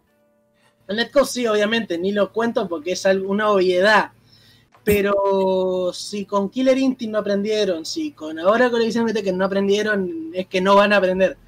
Eh, hasta que no le toquen lo- el bolsillo no van a aprender. Por eso metí todas cosas que le pueden meter el- el- la mano en el Sí, bolsillo claro. directamente. Pero ¿sabes lo divertido? Me parece que esto solo lo hacen los japoneses. Es que los japoneses son muy cerrados en tema negocios. Y Tekken es japonés. Pero, Pero mágicamente Harada tiene una mente que... Harada tiene una mente demasiado abierta incluso para los japoneses. Y yo, si nunca viste que siempre que está Harada metido entre los japoneses, ahí lo miran con cara rara, como diciendo, ¿qué dice este tipo? Él me encantó la vez que hicieron todos juntos un stream para presentar la season nueva, ¿viste? Con, con los cartelitos en Harada. No, no, no. Mi puto padre. Mi puto padre. Pero eso ya te dice que Harada no, no piensa dentro del molde nipón típico. Eso ya te deja en claro que Harada no piensa como la mayoría de su Pero- país. Bueno, pero ahora igual vamos a- al punto de que una cosa es todo esto que nosotros decimos, que puede ser precioso, pero también hay que ver el punto donde todo puede salir mal, donde Riot puede hacer todo lo contrario a lo que estamos diciendo, porque esa posibilidad está muy difícil, Obvio. muy difícil porque no Vamos- tenés como errarle porque ya sabes lo que hay, ya sabes todo lo malo que hay y ya Es sabes todo lo que tenés que hacer bien. Si lo haces Es que- mal es porque sos idiota, así de una. Yo, en lo personal, confío tanto en Riot que no creo que le vayan a errar así. O sea... No sé. a ver, posibilidades hay como en todo. Las posibilidades son bajas, pero existen. Vamos a hacer así. Ponele que es es un 90-10, pero hay un 10%. Eh, depende de dónde se vaya a parar Riot. Si quiere contentar a la gente, que es la que le va a dar la cantidad de gente que va a jugar, o quiere ir por el camino que están tomando ahora, que es la remuneración inmediata. Vamos a ver de qué lado se para. Yo Sí. obviamente, como soy usuario, me voy a parar del lado de los usuarios. Pero por ahí contemplan otra cosa o quieren hacer otra cosa con el juego, quieren verlo bien de secundario, o no le van mucha bolilla, como pasó por ejemplo con Legends of que seamos honestos, no le dan ni tres pelotas. Sí. Claro. Sí le, sí le dan, pero o sea, volvemos a lo mismo, igual, igual que los fighting games, los TCG, es muy nicho. Es los TCG y los fighting son de nicho. O sea, le da bola a la gente que le, le gusta el, el género. No es como un shooter o como un MOBA que es tipo, están ahí en el foco y son súper populares y los juega todo el mundo hasta que Claro, lo juega. Depende es de dónde se pare. Claro. Esperemos, esperemos que todo lo que nosotros digamos lo, lo lleguen a escuchar o por lo menos implementen gran parte de lo que hemos dicho. A mí me encantaría, pero como no sabemos nada, no han dicho nada, solo nos queda esperar y rezar, ¿viste? Sí, nos queda sí. la especulación. La especulación y, y el ojalá. Bueno, 2021. ¿Se va a decir algo? Algo se dice. Si no dicen nada, se quema Troya. Igual yo ya me veo, ya me veo que el comando para, para la bolita de Ari va a ser el, el mismo que el Hadouken. El Hadouken es muy, muy probable. Es ¿Cómo Va a ser el mismo. y el Tatsu al revés te tiraba el corazoncito. Claro. No, no, ¿te imaginas si haces el, el Hadouken, tirás la bolita y si haces el Tatsu hacia atrás, las regresás? Ojo. ¿Te imaginas? Uh, podría estar muy zarpado, ojo. eh. Está, está muy mecánica. buena, me gustó. Mecánicas, Rayo, te estoy dando mecánicas gratis, eh. Págame, tecnologías. Págame. págame. Bueno, eh, damos medio por finalizado este debate porque en realidad es como algo súper abierto.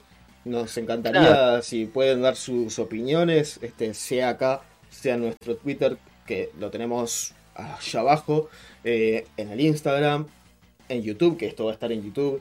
Les agradecemos a todos los que se pasen, los que comenten, los retuiteen, los me gusten, los hagan lo que quieran, pero no nos Sí. por favor, que necesitamos que esto siga creciendo.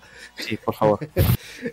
Este, pero bueno, eh, pasemos a lo que es la finalización de siempre de nuestro hermoso podcast. Y les pido recomendaciones, gente. Eh, ¿Tenían pensado alguna? El canal de Discord hace rato que no está subiendo las recomendaciones que estamos dando. ¿eh? Sí, sí, eso es culpa mía. Eso es culpa mía, pero lo voy a tener que hacer en cualquier momento. Van a salir todas juntas. Me, me nos metían ahí 25 recomendaciones. ¿eh? Sí. Bueno, eh, ya que soy yo el que abrió la boca primero, ¿debería ser yo el que empiece? Sí. Bueno, Sí, eh, yo voy a yo voy- como siempre, siempre por abrir la boca cagué en este scream. En este scream. Eh, bueno, bueno. Eh, yo voy a recomendar un juego de carreras que me, que me lo regaló un amigo, Nico, si estás ahí. Un saludo, un abrazo. Y voy a recomendar un juego que vos mismo me regalaste, que fue el Redout Enhanced Edition, el Redout. Eh, para los fanáticos de lo que es el F0, de ese mítico juego de carreras de autos que ibas a. No, cor- no, no andabas en un auto, volabas, ibas a mil y pico de kilómetros por hora. Eh, este es un juego muy parecido y está muy entretenido y no es difícil de manejarlo. Obviamente, yo recomiendo eh, jugarlo con un, con un mando, porque si no la vas a pasar bastante feo. Eh, pero es súper entretenido, hay muchas pistas, tiene muchos, tiene bastantes DLC, esa es la, una de las cagaditas que tiene, pero son dentro de todo son bastante baratitos, no hay, no hay mucho problema, son pistas que están muy buenas. El sistema de manejo es muy bueno. Mm, Obviamente, si sabes manejar vas a volar. Eh, si sos medio malo vas a chocar bastante, pero no es difícil de entender. Y no requiere mucha PC, es bastante ligerito, es bastante chiquitito. Y tiene muchas cámaras de donde vos lo podés ver al auto. Lo podés ver desde bien arriba, desde la cabina, desde el capó, desde atrás tipo Need for Speed, un poquito más arriba también. Así que por donde vos lo quieras ver está. Eso sí, si lo ves desde una perspectiva de tres, de- desde una perspectiva medio eh, desde la cabina, medio primera persona, te vas a marear un poquito porque es tipo la- las pistas de meteoro que te dan vuelta por todos lados. Pero es, pero sí, está muy bueno, baratito, chiquitito y muy entretenido. Yo lo recomiendo bastante. Bien. Maravilloso. Yo quería preguntar algo a Gigi antes. ¿No quieren cerrar el, el, el- lo que viene a ser la discusión con una tipo generalización de los temas que hablamos? En plan, eh, la piratería, qué es lo que quedamos con piratería y nada de cada uno, digo. Es que Eh, yo no, vos decís no lo vi que- necesario porque llegamos a una conclusión que prácticamente era muy general y unánime. Es, es, es, es por eso digo, capaz que estaría bueno tipo terminarlo con ver. lo que piensa cada uno. Yo que sé, por, por, por poner un ejemplo. Porque estaría divertido. Bueno, Ah, lo hacemos, sí. lo vemos cómo hacemos en el próximo podcast. No, pero o sea, sí. eh, piratería. eh, no estoy a favor. Tampoco estoy muy en contra. Estoy a favor de las empresas. de hacerla en contra de las empresas que se lo merecen. Cuando son abusivas. Eh, y ahí te estoy hablando a vos. Eh, Ubisoft, lo mismo. A pesar También de me hablar a. Este, no, a vos no te estoy hablando, bueno, a vos no, no te hablo nunca. Qué bajón. Eh, no, pero, o sea, estoy a favor en esos sentidos cuando realmente se lo merecen y hacen las cosas mal. Se merecen todo el peso de la piratería. Eso sí, Capcom también. también, Maxi. Pero a veces, a veces sí, a veces no. Con Resident Evil 2, el remake, no se lo merecían porque estuvo súper bien hecho. Con Resident Evil 3 se lo merecen y todavía no lo han craqueado del todo. Sí. Y se lo remerecen porque está súper mal hecho ese juego. Sí. Eh, Resident Evil 7 tampoco. Pero sí, Street Fighter 5, súper merecido que se lo pirateen. Muerte. Ojalá que les pirateen el, el online también, porque da Sí, sí. pena lo, lo abusivos que son. Es que no hace falta ni piratearlo. La experiencia no lo vale. Eh, pero, o sea, yo en ese sentido sí, eh, también estoy bastante a favor de lo que es la piratería en, el, en lo que es la parte de emuladores. Los emuladores sí, porque, por ejemplo, eh, juegos de Super Nintendo, que tengas que tener el juego para poder usar el de. Estoy jugando juegos de Nintendo 3DS, de NDS, porque Claro. no tengo un fangote de guita para comprarme una 3DS o una 3DS. Claro, Yo pero imagínate, pero imagínate en el Super Nintendo que tenés este tenés que tener un Super Nintendo en esta época todavía para realmente poder jugarlo y que no sea pirata, que funcione. Que a ver, que hay, sí, hay, obvio que hay. Eh, pero no todo el mundo lo va a poder conseguir. Claro. Eh, o sea, por eso es, es muy. Es una, hay una línea muy fina entre cuándo está bien y cuándo está mal. Es que llevo 12 años jugando a los Sims Pirata, lo siento EA. Pero justamente los Sims es la cosa más abusiva que tiene EA. Que Dios, es horrible. Que te salga ca- casi mil dólares tener todo. Todo. Y que la actualización que te mandan son tipo dos ropitas y un color nuevo para la pared. Y tomás 20 dólares, 15, 15 dólares. tipo, No, no un tiene perro. Puedes tener un perro, 15 dólares. me Eso- mata, me eso mata. es abuso. Eso es abuso. Mil dólares, sí. Sí. Casi todo junto de los Sims sale entre 600 y 1000 dólares. Sí. Todos los DLCs. depende qué edición te, te compras. Te sale lo mismo que dos PlayStation 5. Más o menos. Bueno, acá no sé. Ah, no, Acá acá, no- acá en Uruguay la PlayStation 5 con el Blu-ray estaba a 2.000 dólares según F21.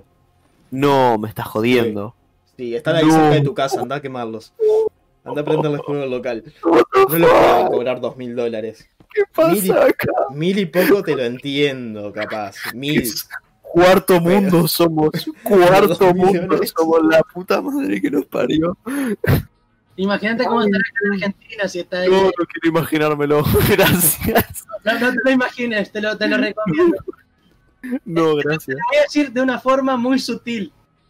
Cuatro sueldos juntos. Sí, sí, me enteré. Me enteré, sí. Dios santo bendito. Qué asco de universo en el que vivimos, ¿eh? Bueno, tipo, hablando de piratería, yo estoy bastante de acuerdo con seguir una piratería si tenemos una mentalidad en el plan. Mira, yo, por ejemplo, tipo, hace bastante tiempo, sin tener dinero y nada, obviamente está muy difícil conseguir juegos. Ahora mismo no tanto, porque ahí tenés Epic y tenés muchas cosas que te dan juegos gratis, pero hace un tiempo era bastante difícil conseguir juegos gratis. Jugaba los típicos, el LOL, Pim Pam, y me acuerdo que empecé a piratear juegos, tipo, uno de los primeros juegos que pirateé fue el Portal 2, y después sí con el 1. Y lo primero que hice cuando tuve mi primer sueldo fue comprármelos los dos. Pero es eso, ¿no? O sea, si vamos a piratear, estaría bueno tener una pequeña, un pequeño razonamiento en decir, bueno, si me gustó tanto este juego, como decía Gille, debería comprármelo para apoyar a la empresa y que sigan haciendo lo que me gusta, porque al fin y al cabo, si no conseguimos que la empresa gane dinero, no va a ser otro juego. Eso es así. Entonces, con un poquito de conciencia, la piratería es una de las armas más potentes que tiene este mercado, porque al fin y al cabo, mucho se vende por, en base a piratería. Sí. Entonces, me parece bien. No es malo, para Ahora, nada. La Hay, también, también este, hay un puntito ahí que eh, también la piratería existe por un motivo que antes se daba y ahora es muy raro encontrar en algún demos. juego. Las demos, exactamente. No las encontrás, eh, son muy raros los juegos que te dan un demo que te digas, che, mira, esto es lo que está hecho, esto es más o menos lo que te vas a encontrar, con muchas más Sí. cosas. No, no te lo dan. Sí. Se cagan en todo y te dicen, bueno, eh, compralo completo y después lo probás. Y si no te gusta, vemos. Bueno, ¿Y si y te ya pasa? mi opinión, ya como si no hubiera quedado lo suficientemente claro. Es justamente lo que dijo Gon y lo que dijo Chris. Eh, literalmente, los únicos, digamos, pruebas que tenés para saber si un juego está bueno o no está bueno sin piratería es o verte un- uno de los videos de promoción que usualmente suben, que como dijo Chris es lo que salió bien, no te muestran la el otro pedazo de la luna, digámosle, eh, o algún video gameplay de alguno que ya se comió los mocos. Eh, y por eso está el tema de la piratería. Para mí la piratería tiene que estar, sí, pero depende cómo lo utilices. ¿Por qué? Por como lo que ya dije, sombrero blanco o sombrero negro. Si el juego vos lo probás por medio de la piratería, te va a dar un buen palmazo de lo que va a ser el juego y lo que es el juego. No hay forma de que te lo oculten ahí. Porque literalmente vas a ser vos el que estás jugando y puedes prestar atención a lo que quieras. De ahí, si notas que el juego es una crosta, ya sabes lo que tenés que hacer. Y si el juego está bien hecho y se nota que le pusieron empeño y trabajo, yo te lo aseguro que más del, más del 90% es, está bueno, te lo compro porque te lo ganaste. Si es que el precio no está súper inflado, ¿no? Porque por ahí, pese a que el juego es bueno, también tenés el sobreprecio. También va por ahí, pero es otro tema. Pero si el juego realmente vale lo que vale y se lo merece, la gente, por más que lo hayan pirateado, normalmente lo terminan borrando y te lo compran original, porque te lo has ganado. Eh, que cuando hablamos de eso, yo iba a decir el caso mío, fue con The Witcher, The Witcher 3. Yo lo jugué, lo jugué completo, además, en pirata. Y después fui y me lo compré original de nuevo. Y lo volví a jugar completo. De hecho, lo terminé tres veces. O sea, porque lo vale. Y está A mí bien me hecho. pasó con el Mass Effect 2. Yo tenía el Mass Effect 2, me encantó, me lo compré en Origin. Después salió el 3, me lo compré sin pesármelo dos veces. Y también me encantó. O sea, si un juego está bien hecho, por lo menos si a vos te encanta, te lo vas a terminar pagando, porque realmente pensás que se lo han ganado. Bueno, y en cuanto a las recomendaciones, ya que nos estamos yendo para las 3 horas, cosa Sí. de, de cerrarlo un poquito. Yo eh, yo ya había ahí el de todo corazón y con todo mi cariño al señor Nicolás que hoy no nos pudo acompañar. Un, un juego que él mismo me regaló y que realmente la pasé bien jugándolo, el Redout. Y Así que bueno, ese sí esa, es mi recomendación. Bien. Bueno, Yo- Juancito. Tengo el mío, que es un juego que me pasé hace poquito en el canal, que ya que estamos con juegos regalados, me lo regaló Chris. Y me gustó muy mucho, es maravilloso ese juego, es ese juego, hermoso. maravilloso. Se llama Black Sat, es un juego eh, de detectives, pero tipo Telltale. Es como Sí, es vi. como es como eh, medio Telltale Games pero con su parte de detectives es decir que tenés que ir hilando tipo eh, cuando de- deducciones como en Sherlock Holmes es un juego muy divertido con varios finales tiene seis me dijo Chris más o menos yo conseguí el final ni amargo ni dulce punto justo es un El final neutral. Exactamente. Eh, es muy bueno, se ve hermoso, tipo caricatura, viene directamente de un cómic. Maravilloso. O sea, no leí el cómic, pero seguramente sea mejor que el juego. O sea, el juego ya es buenísimo, pero el cómic tiene que ser next level.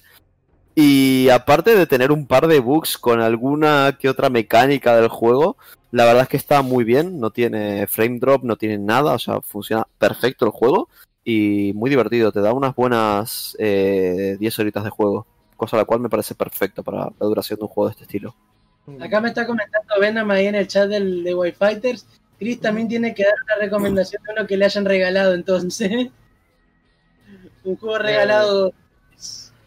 Ah, es que a mí eh, no me han regalado ningún juego. Ah, bueno, tiene, tiene que cambiar esto. Eh, Venom, nunca sí. le regalaste un juego al pobre Chris. No, o sea, porque en realidad cuando vivíamos juntos, o sea, la plata era entre los dos. Este, entonces era como, ¿me puedo comprar este jueguito? Sí. Y este también, bueno. Eh, ahí tendría el Bueno. Mortal Kombat 11, tendría el Dragon Ball Z Kakarot, pero no van con las ideas del Claro. Steam. Pues son juegos AAA esos. Acá O sea, sí, se aparece los recomiendo. con un, con, un, co- con un comentario sobre lo que dijiste, Goncito. El cómic de Black Shark, siendo la fuente original, es maravilloso. Uno de los dibujantes trabajó en Disney y destila un arte hermoso. O sea, ya, ya te puedes Sí, decir sí. que es buenísimo. Sí, sí, sí. Tengo que verlo. Es hermoso el cómic, el cómic es hermoso. Tengo Te que leer vuela la cabeza, te vuela la cabeza. Sí, maravilloso. me- Sí. mejor todavía. Eh, bueno, eh, yo voy a hacer la recomendación de un juego que en realidad no es ni AAA ni tampoco es un juego indie. ¿ah? Es, o sea, es como un buen punto medio. En medio. eh, que también está basado en una eh, serie de cómics, que en este caso va a ser The, Dark, The, The Darkness 2. Este juego es un shooter, es en primera persona, eh, Lo conozco. sobre, sobrenatural. En este momento está 80% de descuento en Steam, así que aprovechenlo. Eh, es muy brutal, tiene una campaña muy cruda. Eh, tiene, si no me equivoco, son dos finales alternativos, o tres. Y es re intenso, te vuela la cabeza todo el tiempo. Eh, básicamente tenés, estás poseído por un demonio, que es la oscuridad. Tenés unos tentáculos ahí re locos, tenés que ir descuartizando gente para curarte. Eh, en sí es toda una especie de drama. Nunca Es un sabés Doom, si- Es un Doom sin Doom, donde el demonio sos vos. Básicamente. Sí, O sea, sí, y sí. es súper divertido, tiene una estética cómic, además. Es muy bueno. Está, está muy bonita. Y básicamente no podés estar a la luz. Si te pones abajo de, una, de un reflector, por ejemplo, te empezás a sacar vida. Es O muy sea, bueno. Tienes que está buena. constantemente. Sí, sí, está, es muy, muy bueno, así que recomendadísimo. Eh, también tiene, ojo, que casi me lo olvido, tiene como su pequeña onda RPG porque vas desbloqueando habilidades y las vas potenciando. Sí, No es RPG puro, pero tenés ese factor así que te va mejorando cositas. No es 100% necesario porque con la potencia de las armas ya alcanza, pero le da ese Queda toque de stylish. diversión. Y sí. queda super stylish. Pero, bueno, eso. Eh, recomendado esto. Y terminadas las recomendaciones, va siendo hora de despedirnos antes de llegar a las 3 horitas. Dale, dale. Así que, Yo diría que hicieras un raid a alguien. sí, sí, claro, vamos a hacer el raid a alguien. Está- estaba pensando en dos cosas. ¿Qué quieren ver? ¿Street Fighter o quieren ver Tekken? ¿Para dónde vamos? Y no sé, o sea, ¿quiénes están conectados? ¿Hay algún conocido que esté conectado para tirarle el raid? Mira, eh, de gente conocida, ten- eh, en realidad tenemos a la gente de Valkyria, que está con el Road to Ragnarok de Street Fighter V. Después tenemos al Kai, que está jugando Tekken. Y después tenemos al señor Green Wilder, que estaba con Neigel contra Lea, MG9000 y Joseph en, en Dragon Ball Fighters. Y mira, que- yo, le, yo a Lea lo banco, pero el, el Dream me cae pal, no le voy a decir. Pobre Dream. Así que yo me iría más con los de Valkyria, que me caen un poco mejor. No sé vos. Yo en realidad estaba pensando más en el Kai, porque Tekkencito. Pero También, el, Kai, el Kai tiene menos onda que una regla, pero es buen pibe dentro de lo que cabe. Pobre Kai. Ya sé. Además, ayer, ayer lo, lo eh, Cru lo reconoció, le dijo que era el mejor Brian que había visto, que el mejor Brian de Argentina, le dijo o algo así. Estaba jugando con la Curi, yo la pasó robando todo el torneo. Igual Bueno, tú, Top Player, ¿eh? Bueno, ¿Qué hacemos? Vamos Entonces, con. hagámosle el raid al Kai porque me, me cae bien, o sea, no, no es mal. Wow. Vamos a darle el aguante. Vamos a hacer Bueno. un recito al Kai. Empezando con las Además- despedidas, voy a hacer. Ah, eh, Para, yo, como fui el primero que, abri- que. que abrió la boca, voy a ser el primero que se va a ir también antes que la vuelva a abrir.